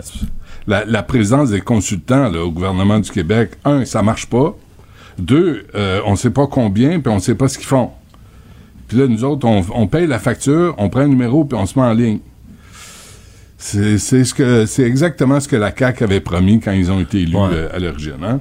De, de, de bien fonctionner autrement que les autres euh, les autres partis qu'ils ont critiqués pendant des années. Mario? Moi, j'en ai connu des consultants en informatique pour le gouvernement, mais ce qu'ils me racontaient, c'est qu'ils faisaient tout, puis les fonctionnaires regardaient. Là. Ben, virer un des si- deux. Vérifiaient si c'était bien fait. Ils sont-ils capables de vérifier? Puis je pose la question en, en toute gentillesse, là. Mais est-ce qu'aujourd'hui, on a cette capacité-là à l'interne de s'assurer que ceux qu'on paye font bien le travail? Parce que j'ai l'impression qu'on paye du en monde, puis qu'on devrait payer du monde pour surveiller le monde qu'on a payé, parce que... En 2015, là, on, annonçait qu'on on, on annonçait euh, dans une embauche de 500 con- euh, spécialistes en informatique là, au gouvernement du Québec. Qu'est-ce qui est arrivé avec ces 500 embauches? Ben, Est-ce qu'ils- euh, la ont double question, Benoît, c'est ça. Tu poses la bonne question. Est-ce qu'ils ont trouvé? Puis je vais poser une deuxième question plus délicate. Compte tenu qu'au gouvernement, on n'a pas, tu sais, tout est barré dans des conventions collectives puis des rémunérations. Est-ce que tu es capable d'embaucher les meilleurs? Parce que ça, c'est l'autre bout, là. Il y avait, mettons, à la graduation d'université, tu as embauché ceux qui avaient les A ou tu as embauché ceux qui avaient les D? ou ceux qui remplissaient le formulaire. Parce que moi, si, si si tu me payes, si tu payes les consultants 2000, 2500 par jour, j'imagine que tu en gardes une portion là-dessus, là, parce que tu travailles pour une compagnie. C'est toujours bien plus que le, le 28 piastres ou le 33 piastres de l'heure que tu vas obtenir au gouvernement. Fait que là, tu peux comprendre qu'on n'a pas les meilleurs. Puis si on n'a pas les meilleurs, pour qu'on les a, parce qu'à un moment donné, il faut arrêter de payer. Là. Tu sais, on paye McKinsey d'un côté à Ottawa, même à Québec, mais on garde les consultants spéciaux pour euh, la présidente d'Hydro-Québec à l'époque. Dit, ben non, on a 620 000 euh, salaires, ben non, on va choisir. Non, mais on prend le il- consultant ou on prend le fonctionnaire. Mais on va arrêter de payer les deux. Non, mais c'est sûr que dans des projets comme ça, je veux dire, des projets exceptionnels, tu peux pas demander au gouvernement d'embaucher des permanents. faut savoir c'est quoi une embauche au gouvernement. là. T'embauches quelqu'un il y a 22 ans, OK? Puis s'il Mm. meurt à 100, tu vas encore y faire un chèque, là. Un chèque de pension, là, de retraite du secteur public. Mais donc, tu t'engages à y faire un chèque, mettons, pour les 78 prochaines années. Il faut que tu sois bien sûr que tu en as besoin de façon permanente. Si tu en as besoin pour un projet spécial d'implantation d'un nouveau projet informatique qui va durer six mois ou un an, embauche un consultant, même s'il te coûte trois fois le prix, quatre fois le prix, Ben, embauche suis un sûr. consultant, donne pas la permanence dans... Non, mais embauche pas un employé puis donne pas la permanence. Là. Mais en fait, ce que tu veux, c'est du monde à l'interne qui sont capables de superviser ça, de de, superviser, de comprendre quand le consultant vient de pédaler que tu es sûr d'avoir la bonne affaire. tu. OK, tu veux des beaux-frères là, qui viennent euh, checker la job. là. Mais en même temps, ce qu'on disait tu veux hier... être capable, là- tu veux être, tu veux être non. capable que quand le constructeur arrive chez vous et dit OK, t'as besoin de ça, puis de ça, puis de ça, tu fasses comme tout, tout, tout, tout, tout. J'ai-tu vraiment besoin de tout ça? Ou là, tu es en train de me rajouter une coupe de flafla pour m'oublier du centre puis de ce qui est mais ça, important? euh, mais là, ça, ça te prend une expertise. Mais ce qu'on me disait on a hier... un ministère là- qui est censé faire ça, de l'expertise en cybersécurité. c'est ça le Un- rôle d'Éric Kerr. C'est censé. On Ben, c'est hier, juste le souligner. le- un consultant en cybersécurité me disait, là, ça a coûté 500 millions, mais pour corriger Ben, les fini, glitches, là. là, c'est pas fini. Il faut qu'on continue à les payer. Parce qu'ils vont revenir avec une facture, ils vont dire, c'est pas moi, là, c'est la commande qui était pas claire. Fait que là, tu recommences à, euh, là, c'est 500 millions, plus combien pour corriger la situation depuis trois semaines? Est-ce que le meter continue de tourner? Ah, mais il va continuer de tourner parce qu'il va y avoir des mises à jour à faire avec ce système-là. là. Ah ouais, des mises à jour certains. Là, il va-tu être compatible parce qu'on utilise le même système partout? ou- Bref, est-ce que, est-ce que, est-ce doit démissionner? Non, on doit, le- doit le canoniser, j'ai l'impression. Ah. Appeler Benoît XVI. Mais en attendant, les libéraux veulent l'entendre dans la commission parlementaire. Je pense qu'il a été canonisé en masse par les gens qui attendent en file. Euh, il a été canonisé. Il y a eu tous les mots Et d'église. tabarouette, je pense que oui. Euh, tu penses-tu que c'est une bonne idée, ça, Mario, juste en terminant là-dessus? De De- l'entendre en commission parlementaire? Tout à fait. Ouais. Oui, les libéraux ont raison là-dessus. Ben, en fait, euh, pas juste pour entendre. Écoute, c'est juste pour entendre Éric Kerr faire de la petite politique. Non, non. non, mais pour prendre le temps euh, en commission parlementaire de comprendre mieux Hmm. euh, comment on fait un gâchis informatique comme ça, qu'est-ce qui est arrivé à la SAC, puis tout ça, tout à fait. Bon, non, mais attendez, là, si c'est les libéraux qui prennent la parole, moi, je suis Éric Kerr, je fais sortir les chiffres de Renir, de Sagir, de toutes les, les- de tout le bordel informatique, là, de, Bon, ouais, euh, compilé vont- par Nicolas ça, Lachance puis Jean-Nicolas euh, Blanchet, là, du Journal Montréal. Moi, j'ai sorti plein d'articles hier. Je me dis, c'est hallucinant, là, des projets. Tu sais, euh, Sagir, là, c'était 83 millions en 2002, sous Bernard Landry. Puis c'est, les derniers chiffres, c'était 1 milliard 300 millions. C'est- What the fuck? Qu'est-ce qui se passe? Ça Non, mais, explose tout Ah, le temps. ça aurait pu être pire. Mais à la défense d'Éric Kerr, ça allait moins mal dans l'informatique du gouvernement là, jusqu'à la SAC. là. Je veux dire, des- le le bordel informatique du journal, qui était un dossier hebdomadaire euh, il y a cinq ans, c'était plus le cas. Là. Mais est-ce qu'on faisait autant de réformes ou on avait juste mis un holà là-dessus, fait que ça paraît pas? Non, ben, je pense qu'on a de l'informatisation, on en fait tout le temps. Mais ceci dit, Ah. quand on dit que ça coûte cher l'informatique, faut quand même euh, faut, faut placer ça dans son contexte. Dire, euh, le nombre, le nombre d'opérations qui se font en ligne, etc. Vous pensez, si demain, si demain matin on décidait, on enlève l'informatique, on ramène tout à mitaine, faudrait que tu rembauches euh, 5000 employés à la SAC, peut-être plus, là, pour euh, traiter tous ces dossiers-là, puis les formulaires, puis les classer dans des, des, fiches, des, des, des classables.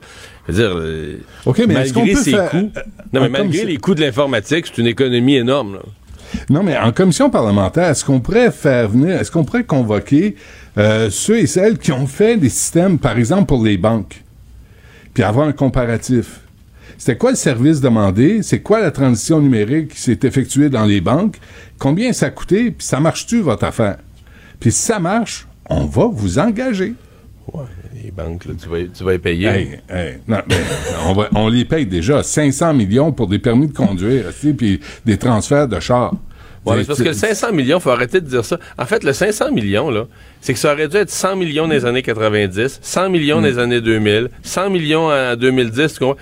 C'est, on garde le même système pendant 40 ans. Fait que là, la migration informatique est tellement grosse qu'il faut que tu repartes tout, tout, tout. T'as un système qui est archaïque. Mais ça a même affaire avec nos écoles, ça a même affaire avec toutes. là. Les écoles Ben oui, sont rendues ils exactement. coûtent trop cher à remplacer parce qu'on les a pas faites. Les affaires d'Hydro-Québec, les lignes d'Hydro-Québec, c'est c'est le nouveau, euh, la nouvelle mode au Québec de pas entretenir Non, moi, je stock, com- puis, euh, honnêtement, je comprends pas, là, 3000 pièces par jour, là, pour un consultant en informatique, là. Excuse-moi. Parce qu'il a son petit étui en plastique dans sa chemise, acheté chez Tip Top, euh, dans les, voyons donc. ça se peut-tu, asti, des, des salaires de débiles. Ça se peut-tu payer ça? C'est là où ça, ça dérape complètement. Ben oui, ça se peut, ça parce que ça te revient bien moins cher à payer ça que, de- que d'embaucher des employés à temps plein. Non, non, c'est pas un ou l'autre, là. C'est, je Ben comprends oui. ça, là. Non, non, je comprends embaucher des employés à, à, tu sais, à- ad vitam aeternam, là, tu le payes jusqu'à temps qu'il tombe dans son cercueil. Je comprends ça. Je comprends ça. En même temps, le privé arrive avec des prix c'est c'est indécent, ces prix-là. Indécent. peut-être les appels d'offres sont mal Ben, rédigés. je peux te dire que les banques, les Ben, banques de c'est- payer plus cher que ça parce que les autres, ils n'ont pas droit à l'erreur. Ben, c'est ça moi, qui est je- drôle. c'est par- c'est parce que nous, on, on spécule ce matin. là. Il y a personne d'IBM à la table pour nous dire voici la- le détail de la facture. Que voici pourquoi ça vous a coûté 500 millions. Tu sais, c'est- parce que partir un nouveau système, là, c'est pas vrai là, que hey, un demi-milliard. Qu'on convoque IBM. Moi, je veux entendre. Si on convoque Hmm. Eric Kerr, convoquer IBM. Puis on veut le détail de la facture. Parce que c'est nous qui payons. Ah, Là, si on veut le euh, faire, le ménage, on le fait comme du monde. J'ai dit que c'était Benoît qui pouvait canoniser Éric Kerr. Benoît, euh, c'est le pape François maintenant. J'ai comme sauté un pape. T'es pas à jour, hein, à ton euh, Vatican. dans, mon- dans ma royauté papale. Euh, Benoît, tu voulais parler de Saint-Henri-Sainte-Anne. Ah non, juste, juste ça. J'ai vu ça passer sur Twitter, puis je suis allé vérifier. Il y a un reportage à Radio-Canada dans Saint-Henri-Sainte-Anne. Euh, on fait le tour euh, du quartier, puis là, je veux pas blâmer un journaliste. On tombera pas là-dedans. là. Sauf que euh, on interviewe tous les candidats, les, les trois candidats, mais on a oublié d'interviewer le candidat, la candidate pour le Parti québécois. Elle est pas là dans le topo, mais pas pantoute. Euh, Elle n'est pas même là dans la campagne non plus. Là. non, mais même Guillaume Rivard... représentatif il- des résultats qu'il va y avoir. Guillaume Rivard est là, euh, plus euh, Gabriel Nadeau-Dubois. Là, t'as le candidat du Parti libéral et Marc Tanguay. Et euh, là, t'as, t'as, t'as la- le, le pauvre candidat de la CAQ qui est laissé à lui-même. Puis zéro. Mais non, mais t'appelles, là, au moins, là. Tu sais, c'est Radio-Canada. T'es censé représenter tout le monde autour euh, de la table. Là, même pas. Je trouve, ça fait dur un peu. Là. Je trouve ça fait dur. Ils ont tellement de, personnel pour vérifier et contre-vérifier et souligner, puis mettre de la couleur, puis de, de vérifier. Fait, faites donc votre job comme du monde là- là-dessus. donnez la parole à tout le monde ou donnez-la pas pantoute. Là. Mario, en même temps, le PQ est pas vraiment Ouais, là dans, dans cette course-là. Quoique, Sainte-Anne. ils ont eu un bon petit coup sur les dépliants, encore une fois. Ben oui, ben moi, c'est euh, c'est ça. D'ailleurs, j'ai écrit, là- là-dessus ce matin. Je commence à trouver que Québec solidaire euh, est en- euh, joue gros là, pour aller chercher le vote non francophone. Parce que c'est vraiment ça. C'est une compétition entre les, la, partielle dans Saint-Henri-Sainte-Anne est en train de devenir une compétition entre les libéraux et Québec solidaire pour savoir qui va défendre le moins le français, euh, qui va être le meilleur porte-parole des minorités, de la minorité anglophone. euh, même le, slogan, là, dans un dépliant unilingue anglophone, Québec solidaire, qui se joue la carte du slogan quasiment partitionniste, là, de protéger, non, non, mais de protéger Montréal. Le, le- le Québec solidaire, c'est quoi son rôle? C'est quoi que ça va faire, Québec solidaire? Ça va protéger Montréal contre la CAQ. Et tous les sous-entendus que le Montréal, la Montréal multiculturelle et anglophone là, serait menacée par ce parti de colons élu par du monde de la BTB, puis du Bas-Saint-Laurent, puis du Saguenay-Lac-Saint-Jean. C'est pas vrai qu'à Montréal, on va se faire... C'est, un poil de ça. Là. Tu tournes autour de ce discours-là qu'on entend à Montréal. là. Euh, je sais pas. Est-ce que QS, ça vaut la peine... euh, pour un seul comté, de- ça va laisser des traces sur l'image du parti, là, puis sur leur côté, écoute, ils se disent indépendantistes. Hey, le parti indépendantiste compétitionne avec les libéraux euh, pour jouer la carte du parti égalité, là. Écoute, ils sont à ça d'emprunter la fiche d'Éric euh, Duhem euh, sur le Bill 96 là, avec une, une barre rouge dessus. Là. Ils devraient lui emprunter ça, puis peut-être lui donner un 20$ piastres, là, pour aider son parti. Mais, mais tu sais, Québec solidaire devient, devient la guidoune des, de la communauté anglophone crinquée. Puis ben, ils vont, ils vont peut-être l'avoir, le siège, mais euh, à quel prix? Là? À quel prix de leur principe? Mario, tu voulais revenir sur la Chine et la belle semaine que Justin Trudeau a eue. Ben, en fait, euh, pour moi, quand M. Trudeau, c'est lundi, si je ne m'abuse, oui, lundi, lundi 17h, là, annonce une conférence de presse, puis il va annoncer des mesures pour, euh, pour, bon, pour l'ingérence chinoise, annonce sa, sa- sa série de mesures. C'est comme un peu un test. Tu disais, bon, mais d'ici la fin de la semaine, lui, il veut qu'on veut qu'on sorte de ça. Il veut que ce sujet-là, euh, graduellement, là, que ce sujet-là sorte de l'actualité. Et euh, bilan qu'on doit faire en ce vendredi, c'est que c'est échec. euh, il s'en sort pas du tout, du tout, du tout. C'est encore à la une partout ce matin. Euh, hier, on avait l'histoire des postes de police chinois dans la région de Montréal. Euh, même, j'ai eu l'impression hier que certains des ministres de M. Trudeau commençaient quasiment à être mal à l'aise, c'est-à-dire qu'ils étaient plus sur la ligne officielle du chef. Là. Euh, disaient, ouais, ça va prendre un processus indépendant pour assurer la population. Euh, c'est un euphémisme, mais pas une bonne semaine pour M. Trudeau, mais du tout, du tout, du tout. Et je sais pas quel bilan eux font de ça ou de leur capacité de se sortir de ce sujet où ils sont englués. Mais euh, moi, je, trouve que, là, c'est en train de laisser une grosse, grosse trace sur l'image publique de Justin Trudeau. Benoît?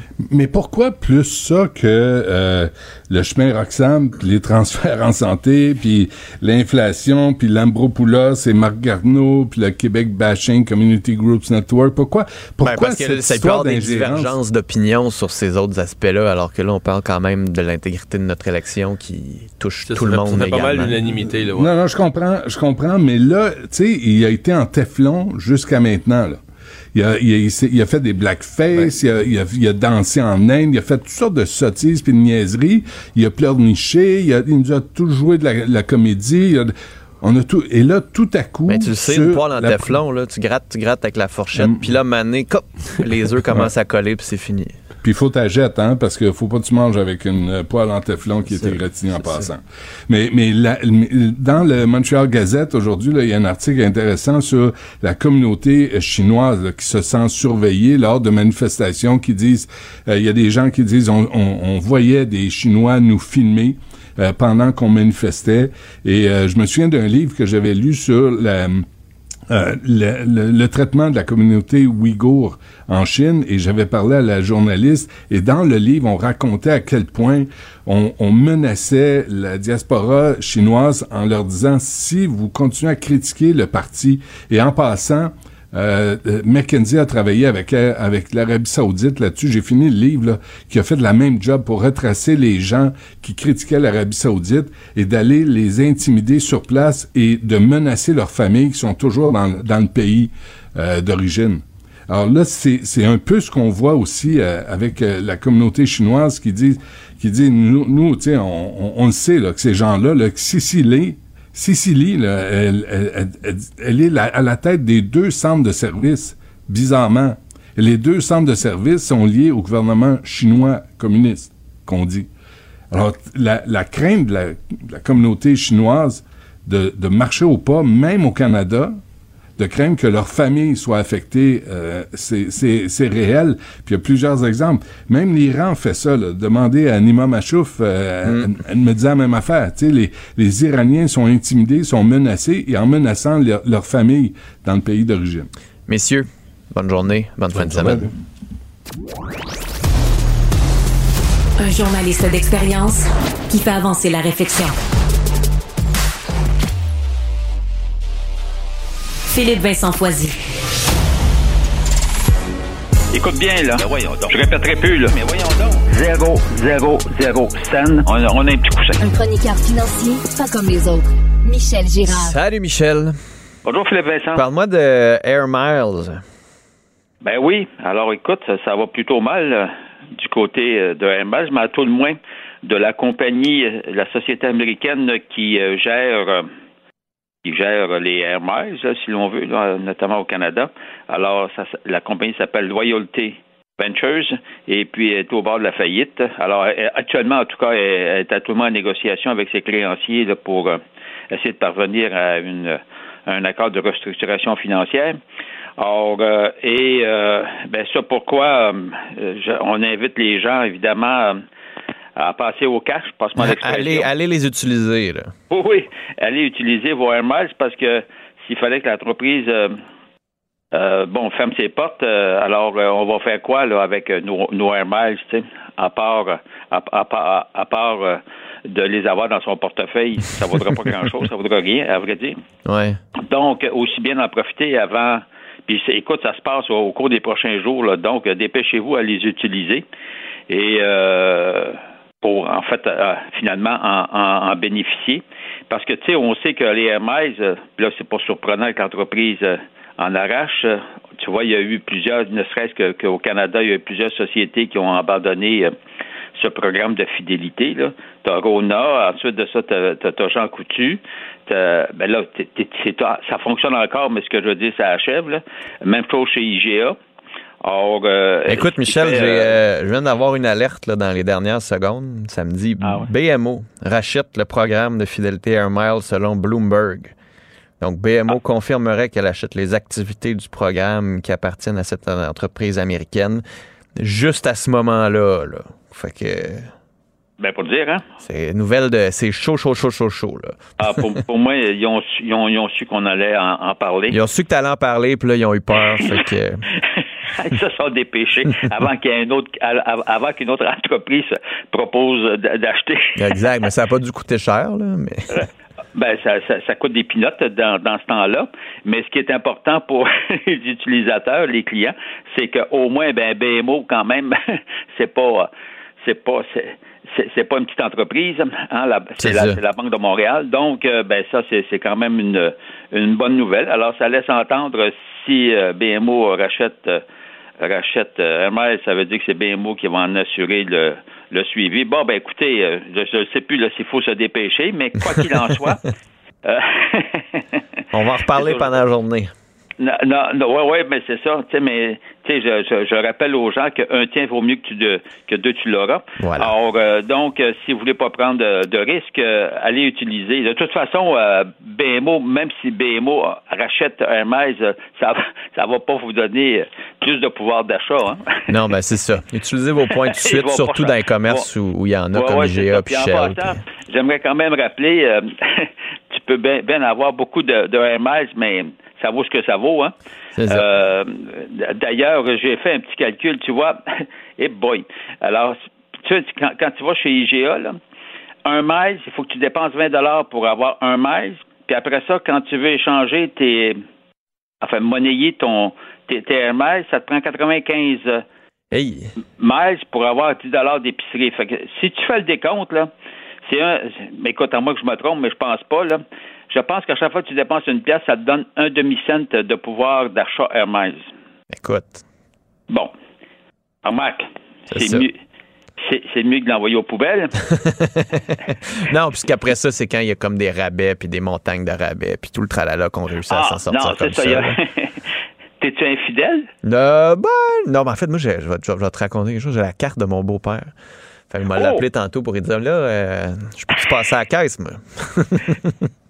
Ah, ah, ben c'est bon, ça. Ça, c'est bon, ça. On Fait ça en donc, famille. t'assumes le suivi de, de la carte du beau-père. C'est ça. Fait que là, c'est moi qui va économiser parce que j'en ai mis pas mal euh, là-dessus. Hey, Michel, bonne journée, puis on se reparle quand c'est plus clair ce qui se passe avec Air Miles.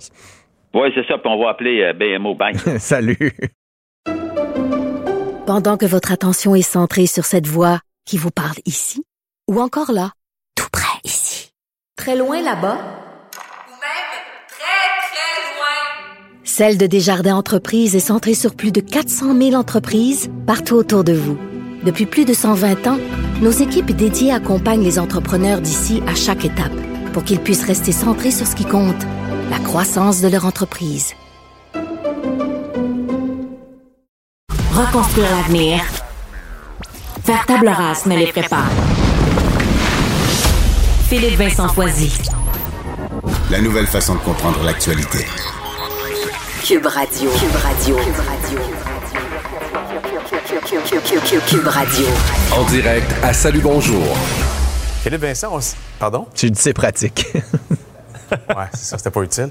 On savait que Joe Biden viendrait au Canada. Là, la date a été confirmée. Oui, 23-24 mars. euh, Donc, on va avoir la visite du président américain qui va prononcer aussi un discours devant la Chambre des communes, ce qu'on n'avait pas vu depuis euh, Barack Obama. Je me souviens de ce discours-là parce que le message qu'Obama avait livré au Canada, c'était le monde a besoin de plus de Canada.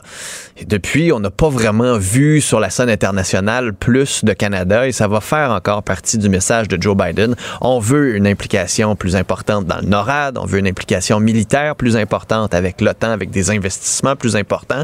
On veut aussi que le Canada intervienne en Haïti. Jusque-là, on réalise qu'on n'a pas les capacités militaires pour agir de ce côté-là, mais les Américains, puis souvenez-vous quand vous aviez eu Blinken à votre émission, ça faisait partie des messages qu'il disait on veut que le Canada soit là pour essayer de régler la crise en Haïti qui contribue à tout ce flot migratoire-là aussi. On va parler de ça. On va parler d'une affaire qu'on va appeler le Inflation Reduction Act. Aux États-Unis, c'est un énorme plan de centaines de milliards de dollars pour revoir tout le tissu économique américain.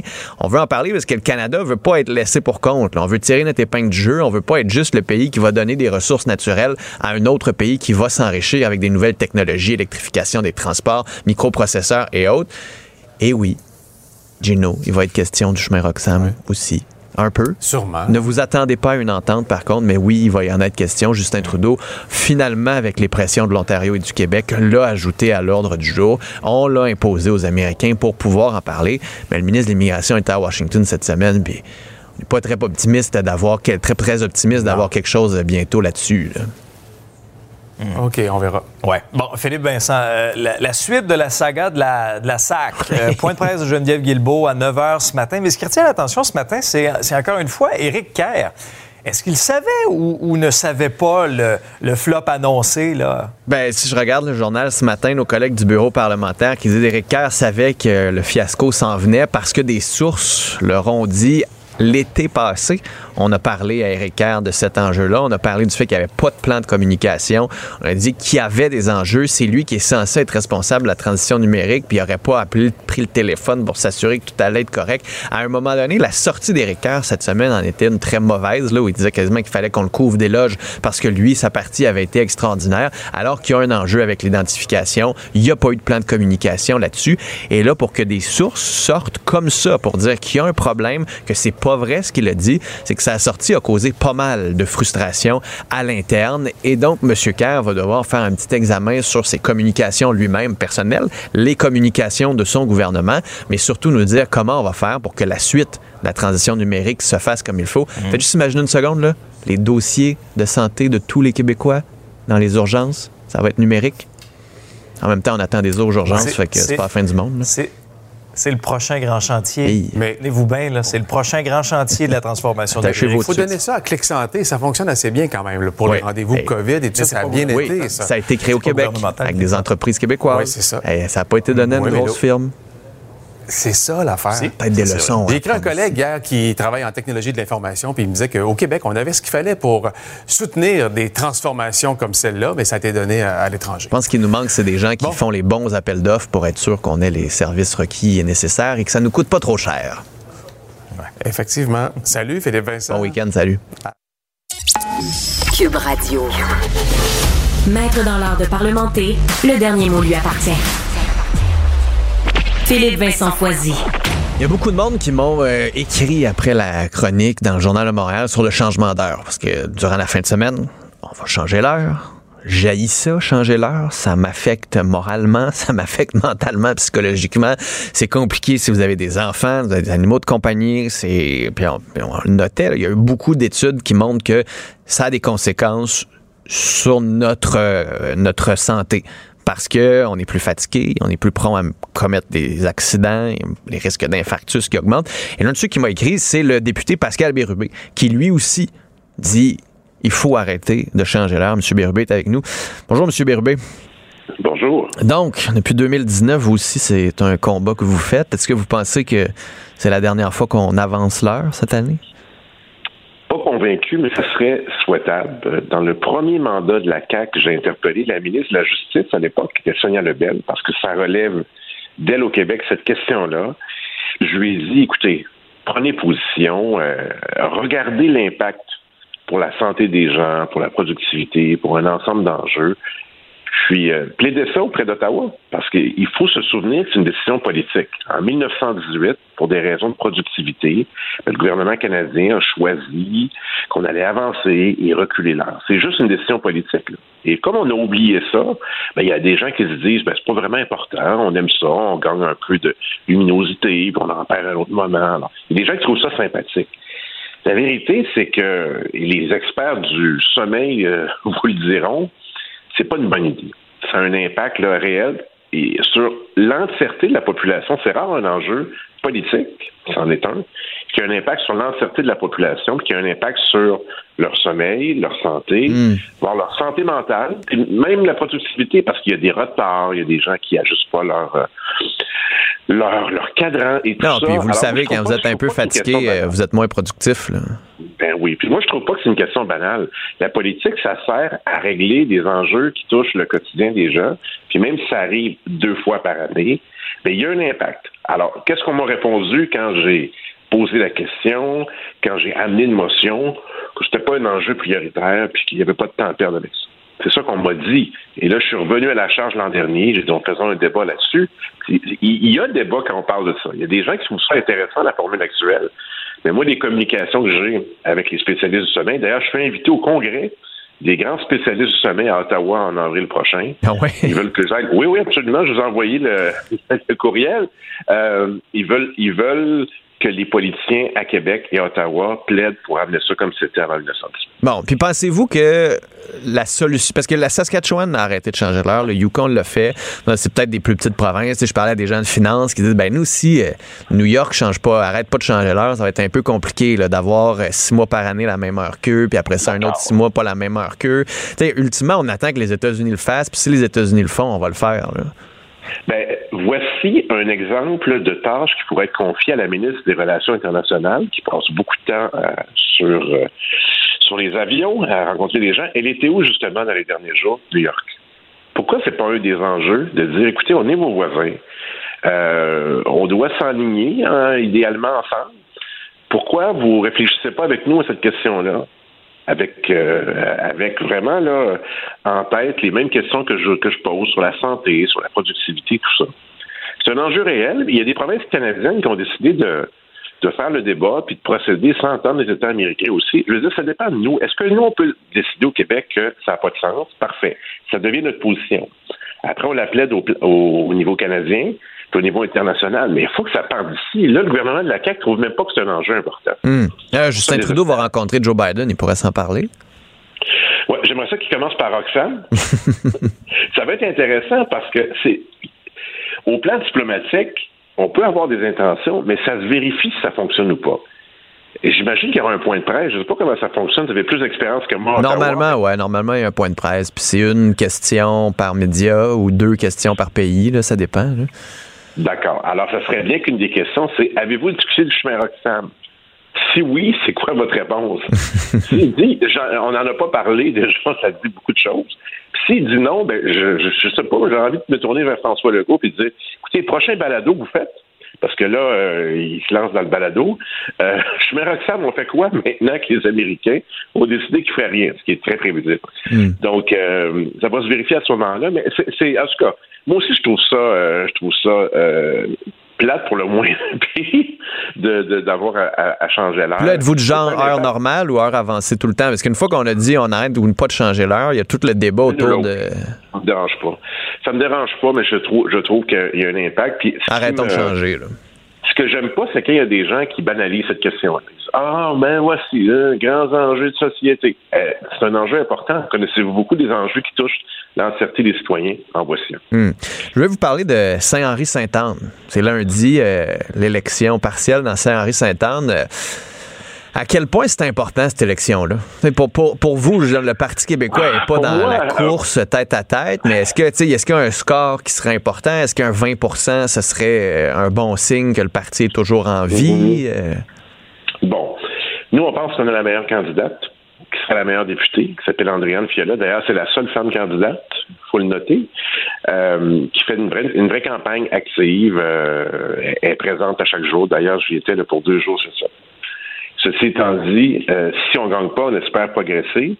Si le dernier sondage Main Street s'avère, ben, on aura doublé notre résultat de la dernière élection qui date quand même du 3 octobre. Ça, c'est intéressant. Alors, chaque élection est, intéressante, puis ça permet de, voir l'évolution des appuis. Évidemment, ça ne dit pas tout, mais pour quelqu'un comme moi, c'est toujours intéressant. Moi, j'aime beaucoup ça, puis j'analyse les données. Évidemment, l'enjeu, c'est d'abord pour le Parti libéral du Québec, c'était leur siège. C'est Dominique Anglade qui était là. Puis avant, c'était euh, Marguerite Blais, c'est bien ça. Puis il y a eu Nicole Loisel et tout ça. D'ailleurs, le Parti québécois a déjà eu ce siège-là, sous René Lévesque, avec un prêtre ouvrier qui s'appelait Jean Couture, qui était ministre de l'Immigration très important du gouvernement Lévesque. Puis après ça, c'est devenu plus dur pour nous. D'ailleurs, on a failli gagner en 94, il nous manquait une centaine de voix avec le docteur Régent Thomas. Alors, pour les amateurs de statistiques, là, à l'époque, je me souviens très bien, il serait devenu ministre du gouvernement parisien, j'en suis convaincu. Donc, c'est un comté qui n'est pas si simple que ça pour nous, mais c'est un enjeu pour le Parti libéral. Mais là, Québec solidaire, et ça a fait l'objet de discussions les derniers jours. C'est vraiment grave? Parce que vous êtes sorti pour dire ils ont imprimé des dépliants en anglais. Mais Unilingue anglais. Oui, mais il y a des dépliants en français, des dépliants en anglais. Puis quand tu parles à quelqu'un qui parle anglais, tu donnes des dépliants en anglais. Puis quand tu parles à quelqu'un qui donne- parle Je français, l'explique. des dépliants en français, non? C'est pas, c'est pas si grave ouais, que ça. On est au Québec, là. Puis euh, la, langue, la langue commune, la langue officielle, c'est c'est le français. C'est-à-dire que Québec solidaire a deux personnalités. Il y a ce qu'ils disent à l'Assemblée nationale devant la presse parlementaire et ce qu'ils disent localement. J'ai quelques exemples rapidement pour vous. D'abord, oui, il y a ce dépliant en anglais où les deux seuls enjeux, c'est l'environnement et le logement. Pas un mot sur le fait que c'est un parti indépendantiste. Pas un mot sur le fait que le français est important. Ils ont bien pris soin de ne pas mettre ça là. Pourquoi? Pour pas effaroucher la clientèle libérale qui veulent conquérir. Ils veulent remplacer un siège libéral par un siège Québec solidaire. Ensuite, ils placent dans le dépliant que c'est le meilleur parti pour défendre Montréal contre la CAQ. C'est, presque la, la vision de, de M. Holness, un petit peu partitionniste. Montréal, pas, pas d'accent aigu, là. Ils ont mis le paquet. Alors, et je rajoute à ça que je suis allé mon débat. Il n'y avait pas beaucoup de monde. En tout cas, il y en a eu un peu plus si le candidat de la CAQ était venu. Et, euh, Parce que le dépliant, on- vous l'avez pas volé d'une boîte aux lettres. là. non, non, ils l'ont distribué sur la table et puis euh, c'était facile d'y avoir accès. Et là, le matin, euh, dans une radio de la Société d'État, le candidat de Québec solidaire dit Ouais, c'est vrai qu'il va falloir fermer le chemin Roxham, on n'aura pas le choix, c'est pas l'idéal, c'est pas les meilleures conditions. Qu'est-ce qu'il dit le soir? J'étais là.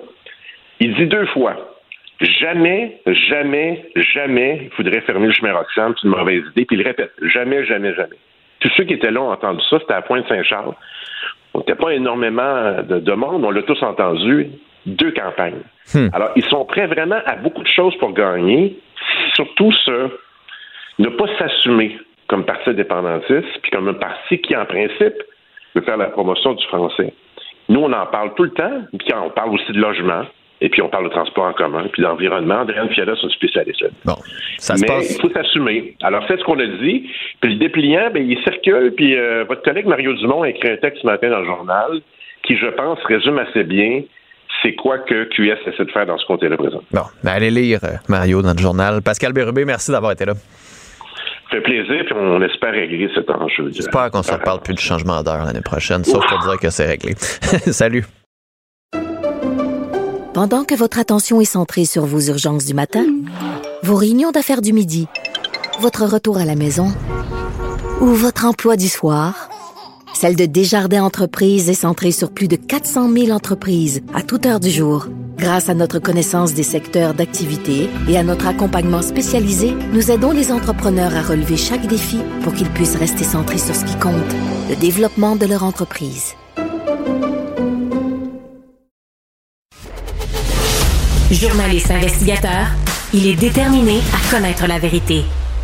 Philippe Vincent Foisy.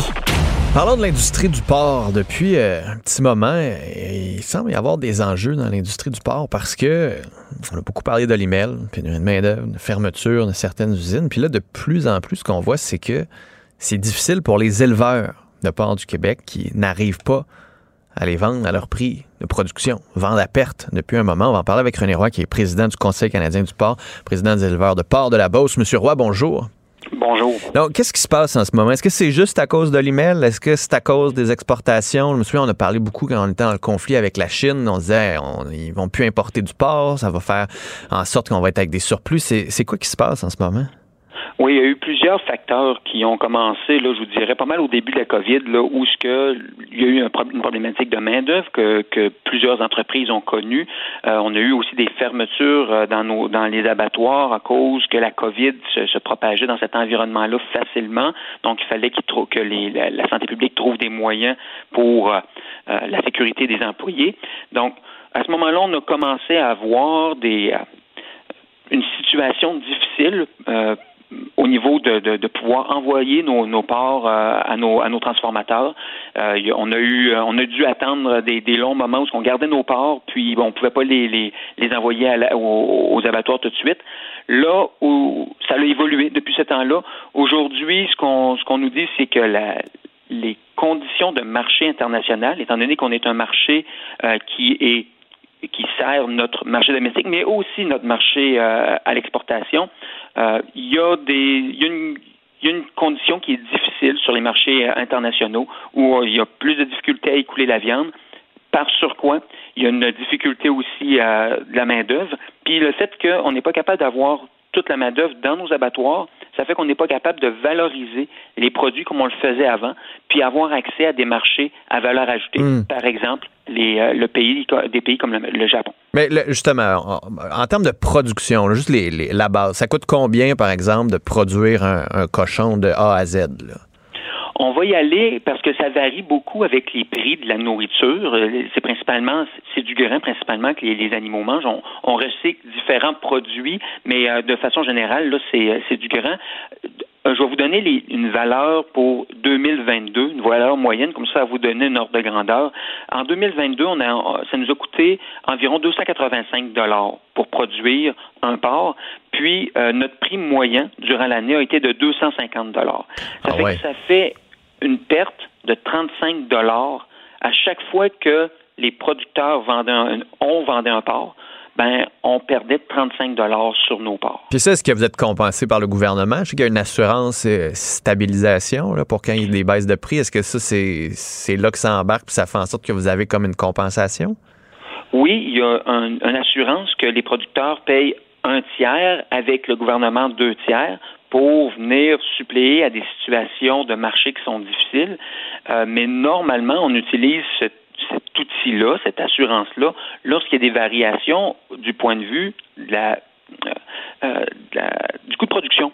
Mmh. Pas au niveau de la valeur du prix de, de, de nos euh, de, de, de, la vente de nos parts. Parce que nous, on a dû baisser notre prix parce que les acheteurs nous ont dit si on ne trouve pas une entente sur le prix, un prix beaucoup plus bas, nous, on va arrêter de produire vos parts. Il va falloir avoir des conséquences importante sur euh, votre capacité d'envoyer vos porcs à nos abattoirs. Donc, il a fallu qu'on on trouve des concessions, mais c'est des concessions qui ont coûté très cher, puis qui aujourd'hui mettent euh, les produits, euh, qui nous mettent en tant que producteurs dans une situation difficile. Pour, pourquoi on n'en produit pas moins? Des, des porcs. Parce qu'à un moment donné, si je me dis, ben, s'il y en a trop de produits, il y a des marchés, on n'est plus capable d'en vendre, ça coûte vous avez plus le prix pour, ben, ben c'est l'offre. Réduisez l'offre, puis les prix risquent d'augmenter. C'est en effet ce qu'on a fait dans les dernières années. On n'a pas, ben, je dirais pas, on a, on a diminué, on a, on a arrêté de de, de, de, croître comme, comme industrie. Parce qu'on avait le signal du marché que le signal, il y en avait assez. Mais là, ce qui s'est passé dans les dernières années, c'est que les exigences de, de réduction sont tellement importantes, tellement rapidement, qu'en tant que producteur, on ne peut pas réduire à cette vitesse-là. Parce que nous, pour comment pour produire un porc, dans, ça nous prend neuf mois pour produire un porc. Mm. Donc, si euh, quelqu'un nous dit, bon, euh, notre abattoir nous dit, euh, notre acheteur nous dit, bon, moi, je veux plus de porc aujourd'hui, ben, c'est bonne valeur, là, mais nous autres, dans nos Vous en avez, là, là. on a pour neuf mois là, à ne pas pouvoir réduire parce qu'ils sont juste dans nos bâtiments en train de, Hmm. de, de faire leur petit bout de chemin normal. Puis est-ce que l'industrie n'est pas rendue trop grosse? Le pouvoir qu'Olimel a sur vous, puis là, en ayant une pénurie de main-d'œuvre, c'est difficile. Et toutes les consolidations qu'il y a eu dans le marché du porc, dans- chez les éleveurs, chez les producteurs, chez. À un moment donné, c'est comme devenu trop gros en termes de taille d'entreprise aussi. là. C'est plus, on n'est plus dans la petite ferme comme on avait avant. On, on s'est consolidé beaucoup dans le milieu du porc. Est-ce que ça aussi, c'est pas un, c'est pas un des enjeux?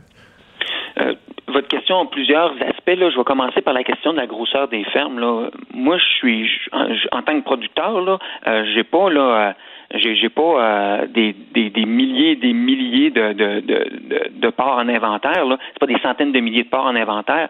Il y a différentes grosseurs d'entreprises. Oui, il y en a des plus grosses, mais je vous dirais qu'un un paquet de nos entreprises, euh, c'est des entreprises, je vais dire, à, à grandeur familiale, à grandeur où ce que c'est une famille qui travaille sur l'entreprise, puis euh, des fois une coupe d'em- d'employés, mais c'est pas là, euh, c'est pas très grand. Moi, je vous dirais, en tant que secteur, ce qu'on observe, c'est que la concentration de la transformation crée des défis importants. Puis ça, ben, ça devient à un moment donné un enjeu de société. Parce que si on a une seule entreprise qui devient, il y en a quelques-unes, mais on sont marginales présentement dans la transformation. C'est Olimel qui, qui contrôle tout. là. Exact. Ben, qui, représente environ 80% du marché. Cette, tra- cette concentration de la transformation crée une, une fragilité au niveau de la transformation, puis ça, ça l'affecte tout le monde. En tant que producteur, je suis pas content de ce qui se passe chez, chez les, euh, les transformateurs, parce que lorsque c'est dur chez eux, ça va invariablement Ouais. avoir un impact chez nous. Donc, moi, je cherche pas à ce que ça aille mal chez eux. Il faut qu'on travaille ensemble. Cependant, la concentration, oui, il y a des décisions d'entreprise au niveau de, de, de, de- d'Olimel qui ont été prises dans les dernières années qui peuvent certainement porter à, à questionnement, mais moi, ce que je recherche, Il faut que le gouvernement se penche là-dessus. c'est un marché qui est, qui est ouvert, puis un marché où ce qu'il y a une capacité de pouvoir avoir d'inclure des nouveaux joueurs pour justement qu'il y ait une compétition. Hmm. René Roy, merci d'avoir été là. Merci, monsieur. Au revoir. Attentif, aux aguets. Il donne la parole aux acteurs de l'actualité. Philippe Vincent Foisy. Les drôles trolls. Avec Jean-Denis Scott. Alouette, gentille alouette, alouette, je te Je vais t'acheter. Oui, effectivement. Comment ça va, Philippe Vincent? Salut, Jean-Denis. Tu fais là? T'es pas ici? Ça va très. Ben, je- Non, non, je suis à distance ce matin parce que quand j'ai appris que tous les stationnements étaient pour être payés à Montréal, je me suis dit, no oui, je me lance là. Alors, ça, ça crée toujours un délai. Là, si vous trouvez qu'on sonne comme deux ministres, euh, mettons Guilbeault et Kerr devant la SAQ, c'est normal. Euh, alors, on va commencer cette euh, revue de l'actualité-là avec euh, cette nouvelle fraîche, oui, qui est tombée pendant la nuit, euh, mais à laquelle on s'attendait quand même, les, la vente des Alouettes de Montréal, soit à Québécois ou soit directement à PKP, ou essentiellement n'importe quoi pour faire, faire fonctionner TVA Sport. Il faut, faut que ça fonctionne à tout prix. Avec des Air Miles. Ben, c'est ça l'affaire. Il aurait pu, mais ça, il y a comme un délai là-dessus. Ce qui aurait été encore plus rentable, par exemple, ce serait, ça aurait été d'organiser et de diffuser un, un match de boxe ou de combat extrême entre deux adversaires qu'on veut vraiment euh, voir s'affronter euh, à la vie, à la mort. Et ça, euh, je pense, ça pogne. Et j'ai nommé euh, des influenceurs contre Richard Martineau. Ah ben oui. Là, euh, je, je sais que Martineau est sexagénaire, ça, mais ce serait assez facile de gagner pour lui. Dès que tu vois l'influenceur ralentir les coups parce qu'il faut qu'il passe, il faut qu'il pose avec sa crème son nouvel objet pour une promo, Euh, alors c'est ça, ça c'est pour euh, TVA Sport, mais pour en venir aux Alouettes et euh, Québécois et PKP, c'est presque fait. C'est presque fait. En fait, la seule chose qui pourrait l'arrêter, euh, c'est une police clandestine chinoise de Montréal. Eux, y a- ça a l'air qu'ils toutes. Là. Apparemment que ça jouait dur aussi, Philippe Vincent, cette police clandestine-là. Ça intimidait la population, ça menaçait. J'ai même appris qu'il y a plusieurs qui ont reçu un avertissement euh, disant que s'ils désobéissaient aux règles qui sont bien établies au Parti communiste euh, chinois, euh, ils pourraient être forcés à aller euh, renouveler leur permis de conduire dans une file de la SAQ. Euh, ça, interdit par la Convention de Genève, hein. Ça, c'est, j'ai vérifié, là. Non, mais, mais, mais c'est ça qu'ils font, hein, les postes de police chinois. Ils aident avec les permis de conduire. Puis aujourd'hui, je pense que ça leur donne raison ce qui se passe à SAQ. Là. Euh, Il y a ça, il y a, il y a une- il y a un différentiel au niveau de l'efficacité, ça c'est c'est sûr. Et ça, et ça c'est un des multiples dossiers internationaux euh, que le gouvernement Trudeau a à gérer présentement. Si on fait un petit tour rapide, là, il, y a, il y a la situation des polices chinoises, il y a les ballons chinois aussi dans l'espace aérien, il y a de l'aide à l'Ukraine, il y a le chemin Roxham, il y a l'envoi d'aide humanitaire en Afghanistan, il y a Ottawa qui veut accélérer l'achat d'armes pour les troupes euh, canadiennes en Europe. Je veux dire, la, seule fois où Trudeau a eu autant de dossiers internationaux à gérer dans son assiette, c'est la dernière fois que tu allé au buffet des continents. Puis, puis, il a échappé son assiette deux fois avant d'arriver à la table. C'est- ça allait pas euh, très. D'ailleurs, je lisais hier euh, que pour Trudeau, les crises qu'il est en train de vivre, c'est comme le supplice de la goutte. Vous savez, c'est quoi une autre expression pour le supplice de la goutte, euh, Philippe Vincent? C'est quoi? La torture chinoise, littéralement. la torture chinoise, la goutte d'eau, ça s'invente. C'est vrai, c'est vrai. Alors, c'est ça. Restons à l'international maintenant parce que euh, vous avez écrit une chronique intitulée C'est la faute aux Américains. Et euh, dans cette chronique, Philippe Vincent, vous parlez euh, d'un truc qui a de fâcheuses conséquences sur notre santé et bien-être. Ouais. Chaque année, le nombre d'accidents de la route augmente jusqu'à 7% sur nos routes. Les employés, les étudiants sont moins productifs. Accidents de travail plus nombreux. Euh, risque de crise cardiaque qui monte de 25% le lundi qui suit cette date-là. Alors, je me suis dit, ça y est, Philippe Vincent nous parle du retour d'occupation double. Mais non! Vous parliez du changement d'heure qu'on va vivre dans à peu près euh, 36 ou 35 heures. Suis un petit peu mêlé. Ça n'a pas l'air de faire votre affaire, ça, trop. Mon Dieu que j'aille ça changer l'heure. Il y a quelqu'un qui m'écrivait genre Hey ouais mais imagine quand je reviens de voyage, euh, je suis décalé, j'ai du décalage horaire, c'est pas le fun, mais c'est tout. Je dis, oui, ben on est collectivement en décalage horaire pendant un ou deux jours. Pas sûr que c'est une bonne idée d'être collectivement en décalage horaire. Surtout quand on sait d'où viennent euh, les, les motivations derrière ce Ben geste-là, qui sont quoi, début des années 1900, c'était pour avoir euh, dépensé moins d'énergie pour l'éclairage et tout ça. Mais euh, t'écrivais aussi, euh, quand j'étais jeune, mon père disait souvent, si tes amis te- se lancent en bas du pont, vas-tu les suivre? Tu disais, visiblement, notre gouvernement dit oui, on continue de changer l'heure parce que les Américains et les Ontariens continuent de le faire. Bon, moi, personnellement, si j'avais des, des, des Américains et des Ontariens qui menaçaient de se lancer en bas du pont, je les pousserais. Mais ça, euh, c'est peut-être, c'est peut-être parce que je suis envers eux ce que Martineau est envers les influenceurs. C'est-à-dire, euh, c'est, quoi le terme que je, un trou de cul, hein? C'est, littéralement ça. Un, trou de cul. Pendant ce temps-là, euh, si j'avais besoin d'un exemple, Philippe Vincent, cette semaine, que je suis vraiment rendu un adulte, c'est euh, à mon affaire, un, vrai grown-up, c'est l'exemple suivant. Le point culminant de ma semaine, l'apothéose, je ne l'invente pas, là, le moment qui m'a fait sauter de joie, c'est quand la Banque du Canada a annoncé que le taux directeur changeait pas. Là, j'ai Hmm. compris que des affaires plates comme ça, ça il a fallu que j'aille à la salle de bain. J'étais excité, là, ça n'avait pas de bon J'avais jamais été aussi excité, en tout cas depuis longtemps, d'entendre dire qu'un de nos décideurs avait rien fait. Ça faisait longtemps. Ensuite, euh, qu'est-ce qu'il y a? Qu'est-ce qu'il y a? Ben, l'actualité était riche euh, cette semaine en rafale, euh, rapidement. Il y a des résidents de contre-cœur qui n'ont pas hésité une seconde lundi matin à secourir un cerf Ben qu'ils ont oui. aperçu au bord de la côte, dans le fleuve Saint-Laurent. C'est des bons samaritains, mais ils ont quand même dit avoir sauvé le Bambi à contre-cœur. Moi, je dis, vous avez pas d'armes. Alors, ça, c'est Bravo. votre problème. Ailleurs dans le monde, le président américain sera en visite au Canada le 23 et 24 mars. C'est une annonce surprise. C'est très bientôt. Euh, alors, la question, c'est pourquoi on a, on a décidé ça si euh, hâtivement. Selon deux sources généralement euh, très peu fiables, Joe Biden voulait absolument quoi? Écouler ses Air Miles avant que la compagnie fait, ou que ça soit racheté par BMO, puis que vu que c'est une grande banque, ils vont tous scraper ça. Euh, parce puis en plus, on lui a informé que si jamais il faisait pas ça comme ça, il devait faire comme tout le monde et passer par le chemin Roxham. Roxham! Ouais. D'ailleurs, c'est c'est pas la seule chanson euh, de The Police qui traite bien euh, qui traite bien de l'actualité de cette semaine. Il y a aussi celle-ci.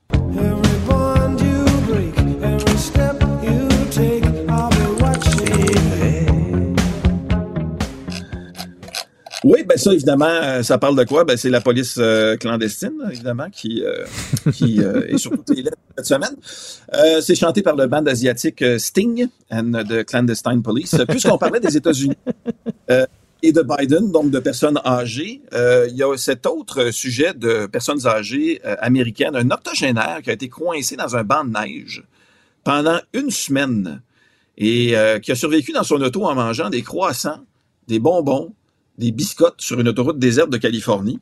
Quand il a été libéré par les autorités, deux déclarations en sortant de l'auto. Un, ouf, au moins, j'avais pas de poulet Costco, selon le nutritionniste de Montréal, j'aurais pas survécu. Et deux, une chance que j'étais pas à Montréal, une semaine parkée à la même place, ça aurait coûté cher en maudit. ça, c'est ce qu'on rapporte. Alors, bravo, monsieur, d'avoir fait euh, ça ailleurs que chez nous. Là, euh, ça m'a pris tellement de temps à renouveler mon passeport l'automne passé que je me permets une autre nouvelle à l'international Ben oui. euh, sur les États-Unis. Le chef des républicains euh, au Sénat américain, Mitch McConnell, qui a été victime d'une commotion cérébrale et devrait rester hospitalisé pour plusieurs jours. McConnell qui aurait subi la blessure euh, après une vilaine chute en fin de semaine. Hey, il faut que ton parti chute fort en maudit dans les sondages pour que ça te donne une commotion cérébrale. Alors, c'est peut-être ça augure pas très bien pour la prochaine élection pour les républicains. En terminant, euh, nouvelle de première importance, euh, les femmes pourront euh, désormais nager seins nus dans les piscines de Berlin. Ah oui, Nous rapportait, je pense que c'est le Journal de Montréal, ça a été annoncé hier, au nom de la lutte contre les discriminations entre hommes et femmes. Euh, la direction de la capitale allemande a annoncé ça. Alors, rappelez-vous de ce moment euh, d'histoire. Où est-ce que vous étiez? Une nouvelle barrière, un nouveau tissu qui tombe à Berlin. Ouais. on, on le voit, le mur tomber, là. On sait qu'on vit un moment, un moment d'histoire, n'est-ce pas? Ça tombe, ça tombe. Voilà, Philippe Vincent. Ah, Jean-Denis, toujours un plaisir. Hâte de te revoir en studio. Prends ton temps. D'ici là, on va te trouver un stationnement gratuit ici. là. Ouais, de toute façon, mais là, j'ai une heure de moins la semaine prochaine, donc je vais essayer de me dépêcher. Il va faire noir encore. Non, on avance l'heure. En tout Ouais. cas, je suis mêlé déjà, puis on, On avance pas pas, on en l'heure. perd une. Salut, Jean-Denis. Pendant que votre attention est centrée sur cette voix qui vous parle ici, ou encore là, tout près ici, très loin là-bas, Ou même très, très loin. Celle de Desjardins Entreprises est centrée sur plus de 400 000 entreprises partout autour de vous. Depuis plus de 120 ans, nos équipes dédiées accompagnent les entrepreneurs d'ici à chaque étape pour qu'ils puissent rester centrés sur ce qui compte, la croissance de leur entreprise. Maître dans l'art de parlementer, le dernier mot lui appartient. Philippe Vincent Foisy. On est tous un peu indignés et surpris. Carte blanche. C'est pas surprenant qu'ils se réveillent avec de mauvaises surprises et qui ont juste pas trouvé le courage de dire non. La carte blanche de Stéphane Bureau. Stéphane, bonjour. Stéphane, bonjour. Bonjour Philippe Vincent. Ah, bonjour. Comment vas-tu? Ça va, toi? Ben, ça va comme vendredi, prêt à virer le monde à l'envers. Je me réveille toujours un peu guilleret le vendredi, sachant que c'est ben, le jour où ça se passe. Donc, euh, la, la semaine et le travail de la semaine trouvent leur aboutissement généralement entre 8h et 9h30 le vendredi soir. J'ai très hâte. Pour l'instant, euh, j'ai envie d'aller euh, ben, là où tu as déjà logé, quoique c'était à Gatineau, tu me disais que tu logeais, c'était pas J'ai vécu un exactement petit peu à Ottawa mais aussi. parce que euh, alors, j'ai, moi le, sentiment à distance, euh, peut-être que l'incendie est, puissant, mais que ça sent le roussi à Ottawa.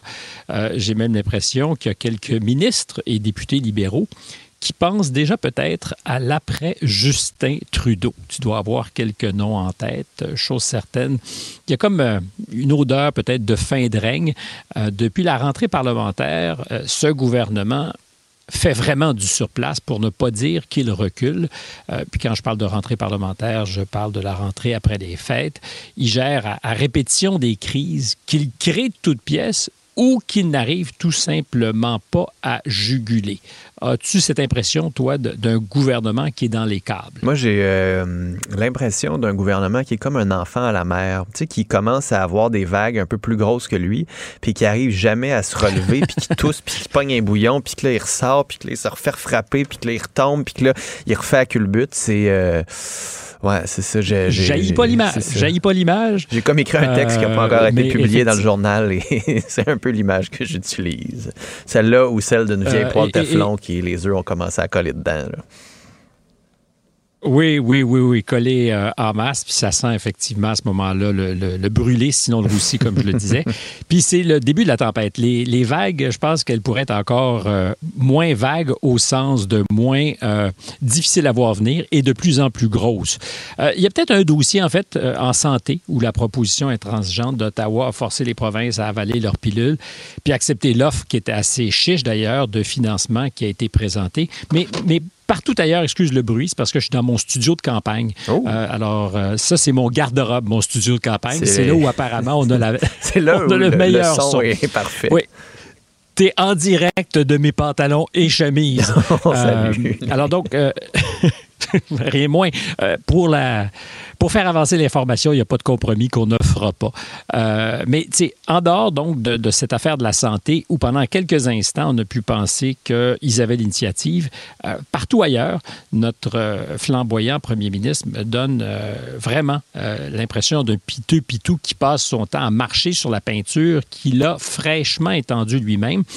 En même temps, le manque de génie de l'équipe de M. Trudeau a peut-être aussi des vertus magiques qu'on n'a pas imaginées. Parce que je te rappelle, Philippe Vincent, qu'il y a trois semaines, un mois, on se déchirait sur l'affaire euh, Amiral Gawabi. Je- Puis on l'a comme oublié. Euh, la une de tous les journaux a été placardée de cette affaire pendant des jours, sinon même des semaines. Ça lâchait pas. Il y en avait pour ça. Il n'y a pas un seul journaliste ou un commentateur qui a fait exception. C'était le sujet. Tu me diras à ce moment-là, il n'y avait pas grand-chose, mais quand même. Sympathique prétexte aussi pour se crêper le chignon entre collègues anglophones et francophones, parce que le dossier était euh, ben, le nouveau prétexte, mais il y en a toujours un pour illustrer le gouffre qui existe entre le Québec et le reste du pays en matière d'intolérance. Et là, je mets évidemment des air guillemets. M. Trudeau, au départ, droit dans ses bottes, on s'en souvient, a défendu Mme El Gawabi contre toutes les accusations de racisme qui avaient été portées à son endroit pour ses propos à elle sur les Québécois. Puis, il y avait eu ce petit coup de mou. Soudainement, il était plus clair si les gens autour du premier ministre avaient bien fait leur boulot et lu euh, toutes les déclarations de la future déléguée à la lutte contre l'islamophobie. D'ailleurs, si on organisait un sondage auprès de la profession pour savoir si oui ou non elle est entrée en fonction, je suis convaincu que la majorité ne le saurait pas. La, la page a été tournée. Mais tu vois, on nous avait Magie. dit, euh, elle va donner des entrevues quand elle va entrer en fonction le 21 février dernier, et depuis, nous attendons toujours cette entrevue. Il n'y a pas eu d'offre. En tout cas, moi non plus, on ne m'a pas appelé pour me demander seriez-vous intéressé à faire une entrevue au Monde à l'envers avec Mme El Gawabi? Euh, donc, magie. Le vent a tourné. Là, c'est une odeur de mets chinois qui vient titiller les narines de la profession journalistique, euh, comme si on s'était commandé un numéro 4, mais pour l'ensemble du pays. C'est pas un numéro 4 pour 6, Mhm. un numéro 4 pour tout le monde. La table était mise pour changer le menu au moment parfait. Alors, on laisse l'affaire El Gawabi pour l'ingérence étrangère. Ben, ça, c'est d'ailleurs l'expression consacrée. L'ingérence étrangère, tous azimuts, euh, ça ouvre la porte à ce qu'il n'y a pas que les Chinois qui soient un jour peut-être montrés du doigt. Euh, Ben, le les Iraniens et les Russes aussi. euh, les Iraniens et les Aussi, Russes exactement. sont donnés aussi un peu à. Donc, euh, il n'y a pas donc euh, un- des mets chinois à table. Il y a peut-être autre chose aussi. Euh, ceci étant dit, ce plat ou ces plats sont aussi indigestes, mais ça nous permet, ça nous permet ou ça nous permet de garder quoi? Les baguettes en l'air. Donc, cric crac croc, nous découvrons que les services secrets chinois, peut-être d'autres, ont gagné leurs élections et souhaitaient un gouvernement libéral minoritaire. C'est ce qui retenait notre attention il y a deux semaines. Un peu plus, et on apprendra peut-être un jour que c'est eux, les Chinois, qui ont coulé l'info pour permettre aux libéraux de respirer un peu dans l'affaire El Gawabi, si c'est vrai qu'ils sont des, des alliés de facto. Évidemment, je ne suis pas sérieux. Euh, la, la réponse de M. Trudeau, ben, c'est comme s'il s'imposait, dans une perspective encore un peu asiatique, le supplice de la goutte d'eau. Il refuse d'ouvrir une enquête publique. Alors, je sais, tu l'as souvent souligné, et je suis aussi en partie d'accord. Qu'est-ce qu'on pourrait vraiment apprendre dans une enquête publique, puisque l'essentiel des témoignages, pour des raisons de sécurité nationale, devrait probablement être protégé. Mais on est malheureusement, politiquement ou heureusement, politiquement rendu là. Je suis convaincu, je te le disais la semaine dernière, qu'il n'y aura pas d'autres alternatives euh, viables pour le gouvernement euh, avec tout ce que ça comporte de risques et, d'informations que nous ne pourrons pas avoir. Alors, qu'est-ce qu'il propose? Nommer un sage. Je parle de M. Trudeau, nommer un sage au-dessus de tout soupçon, capable d'exercer le bon jugement et qui décidera à la suite, euh, essentiellement, si oui ou non, on doit euh, mettre sur pied une commission d'enquête publique pour faire la lumière sur l'ingérence étrangère. Quand je disais que c'est le supplice de la goutte, ben c'est ça. Il a, annoncé quelque chose euh, qui n'a absolument rien réglé à l'impasse politique dans laquelle il se trouve.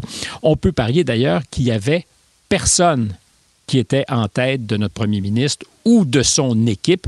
Le casting n'avait pas été fait parce que si c'est ça l'objectif, t'annonces ton intention de nommer un ou une sage, puis dans les minutes qui suivent, dans l'heure qui suit, tu dis voici la personne désignée pour éviter qu'on se mette à spéculer collectivement sur la place publique, sur euh, ce que pourra faire comme travail cette personne, sur les conditions dans lesquelles cette personne va travailler et surtout sur euh, les, les, meilleures qualifications pour cet éventuel sage qui aura à réfléchir sur la suite des choses. Euh, pour l'instant, ce que ça donne à penser, c'était juste une idée. On a lancé la balloune, puis on espérait gagner du temps. Wow!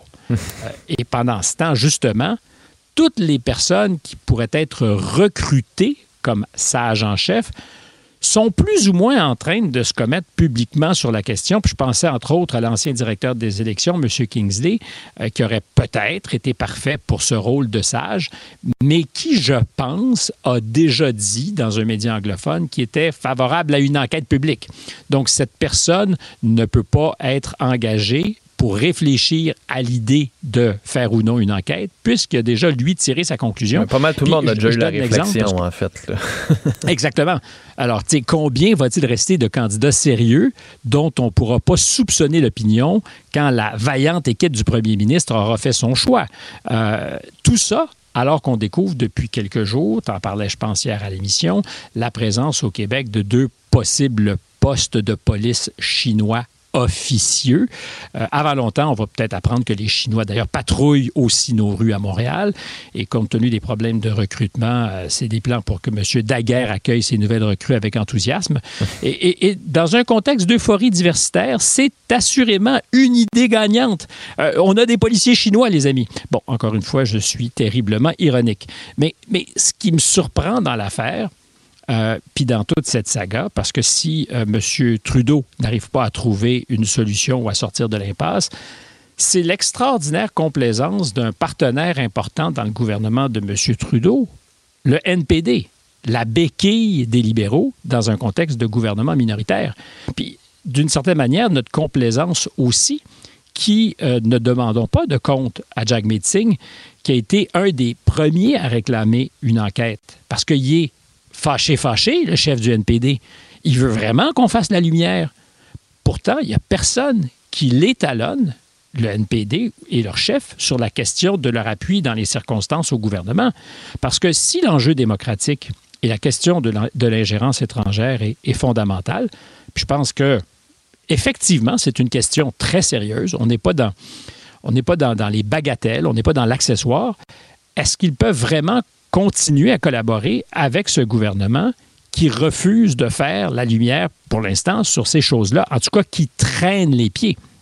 Le NPD, dans les circonstances, c'est l'allié ou le complice du gouvernement. Est-ce qu'il peut se défiler? Euh, donc, j'en suis. T'aimerais euh, qu'il renverse le gouvernement? Disent... Euh, tu, tu, serais prêt à ce que. Ben, C'est-à-dire que j'aimerais qu'il j'aimerais qu'il soulève l'option, en tout cas. L'idée, c'est est-ce que tu dois renverser, forcer un vote de confiance et renverser le gouvernement ou sur la place publique dire au-delà de ce qu'on demande d'une enquête publique, on est prêt à, se mettre à table et dire euh, ben, si vous refusez ou si vous continuez à vous traîner les baskets, mm. On pourrait tenter de vous retirer notre soutien. Ça devient très, très concret. Et évidemment, ça donne la mesure de ce que leur lamentation, leur demande d'enquête, c'est du sérieux ou c'est de l'hypocrisie. Parce mmh. que si tu y crois vraiment, tu dis, moi, j'ai les moyens de faire la différence. Si c'est une question de principe, j'ai les moyens d'en faire la démonstration. Euh, et et c'est là qu'on est. Alors, avant de faire tomber le gouvernement, la question, c'est d'abord, sont-ils prêts à se commettre jusque-là? Et à ce jour, nulle part, je n'ai lu de commentaires, je n'ai euh, lu euh, d'articles sur ce que j'appelle euh, la complicité de facto du NPD, qui a tiré dans cette collaboration avec le gouvernement ses marrons du feu. Ils ont obtenu certaines choses qu'ils voulaient. Euh, Est-ce qu'aujourd'hui, donc, on est en face d'une situation qui demande, parce que c'est un enjeu de principe, de mettre ces machins sur la table? Tu sais, ces machins. Ça. Est-ce que c'est. euh, donc, je comprends que c'est pas politiquement correct et que M. Singh nous dirait que ces affaires-là sont fluides, disons. Euh, donc, est-ce qu'il est prêt à mettre quelque chose sur la table? Et, À mettre ses Donc, guts. euh, je- Allons-y comme ça. Tout Exactement. Aura-t-il Va-t-il mettre ses guts à la table? Euh, euh, euh, je, je retiens euh, la, la suggestion. Et et c'est, me semble-t-il, en tout cas, une bonne question. Et je serais curieux qu'on la pose au chef du NPD. J'aimerais ça qu'à Ottawa, quelqu'un dise Hey, êtes-vous prêt, vous, à forcer euh, un, un vote de confiance si on n'arrive pas à faire la lumière sur euh, cette ingérence étrangère? Elle vous inquiète? Est-ce qu'elle vous inquiète assez pour prendre des risques? Euh, Voilà, en tout cas, une des choses qui, ce matin, me, me titillait et me, me démangeait les, les guts. Stéphane, bonne émission ce soir. On te regarde à 20h à TVA. Salut. Elle sera bonne, elle sera bonne. Jean-Pascal, qui remonte dans le ring à 40 ans, première entrevue qu'il va donner. Il veut euh, retourner dans le ring pour redevenir champion du monde. Émile Bilodeau, puis ça, c'est vraiment le monde à l'envers. Est-ce que tu aimes Émile Bilodeau? Euh, oui. Ben, donc, monde à l'envers, je te dis pourquoi. Parce que euh, il veut parler de musique, mais il veut plus parler de ses engagements politiques. Puis Quand j'ai appris ça, j'ai dit, c'est pas sérieux. Émile Bilodeau, il me semble que C'est un il artiste chante engagé. et il parle. Exactement. Euh, donc, pourquoi? Ben, la question se posera. Et dernière affaire, débat intéressant parce qu'on en avait parlé à l'émission. Euh, on dit toujours que nous sommes en territoire non cédé à Montréal et ailleurs. Certains disent. Donc, est-ce que. Ben, certains le disent. En tout cas, moi, je l'ai entendu. Je l'ai entendu. Quand tu l'entends au Centre Bell, c'est que ça s'est rendu euh, dans des environnements qui, théoriquement, n'étaient pas terriblement woke. Donc, est-ce que la famille Molson serait prête à redistribuer maintenant ses profits? Pour euh, ou auprès des communautés autochtones afin de, ben, de payer le prix de ce que le Centre Bell est en territoire non cédé. Est-ce que collectivement, on est prêt à mettre notre portefeuille là où nos babines sont? Stéphane, bonne émission.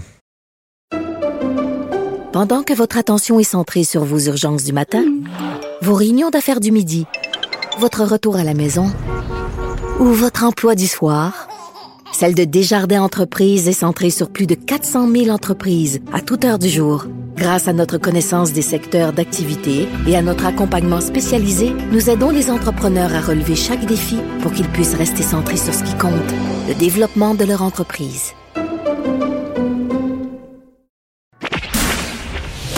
Une rhétorique déstabilisante. Une rigueur vibrante. Une justesse constante. Philippe Vincent Foisy. Martino. Toi là, là, ça va faire.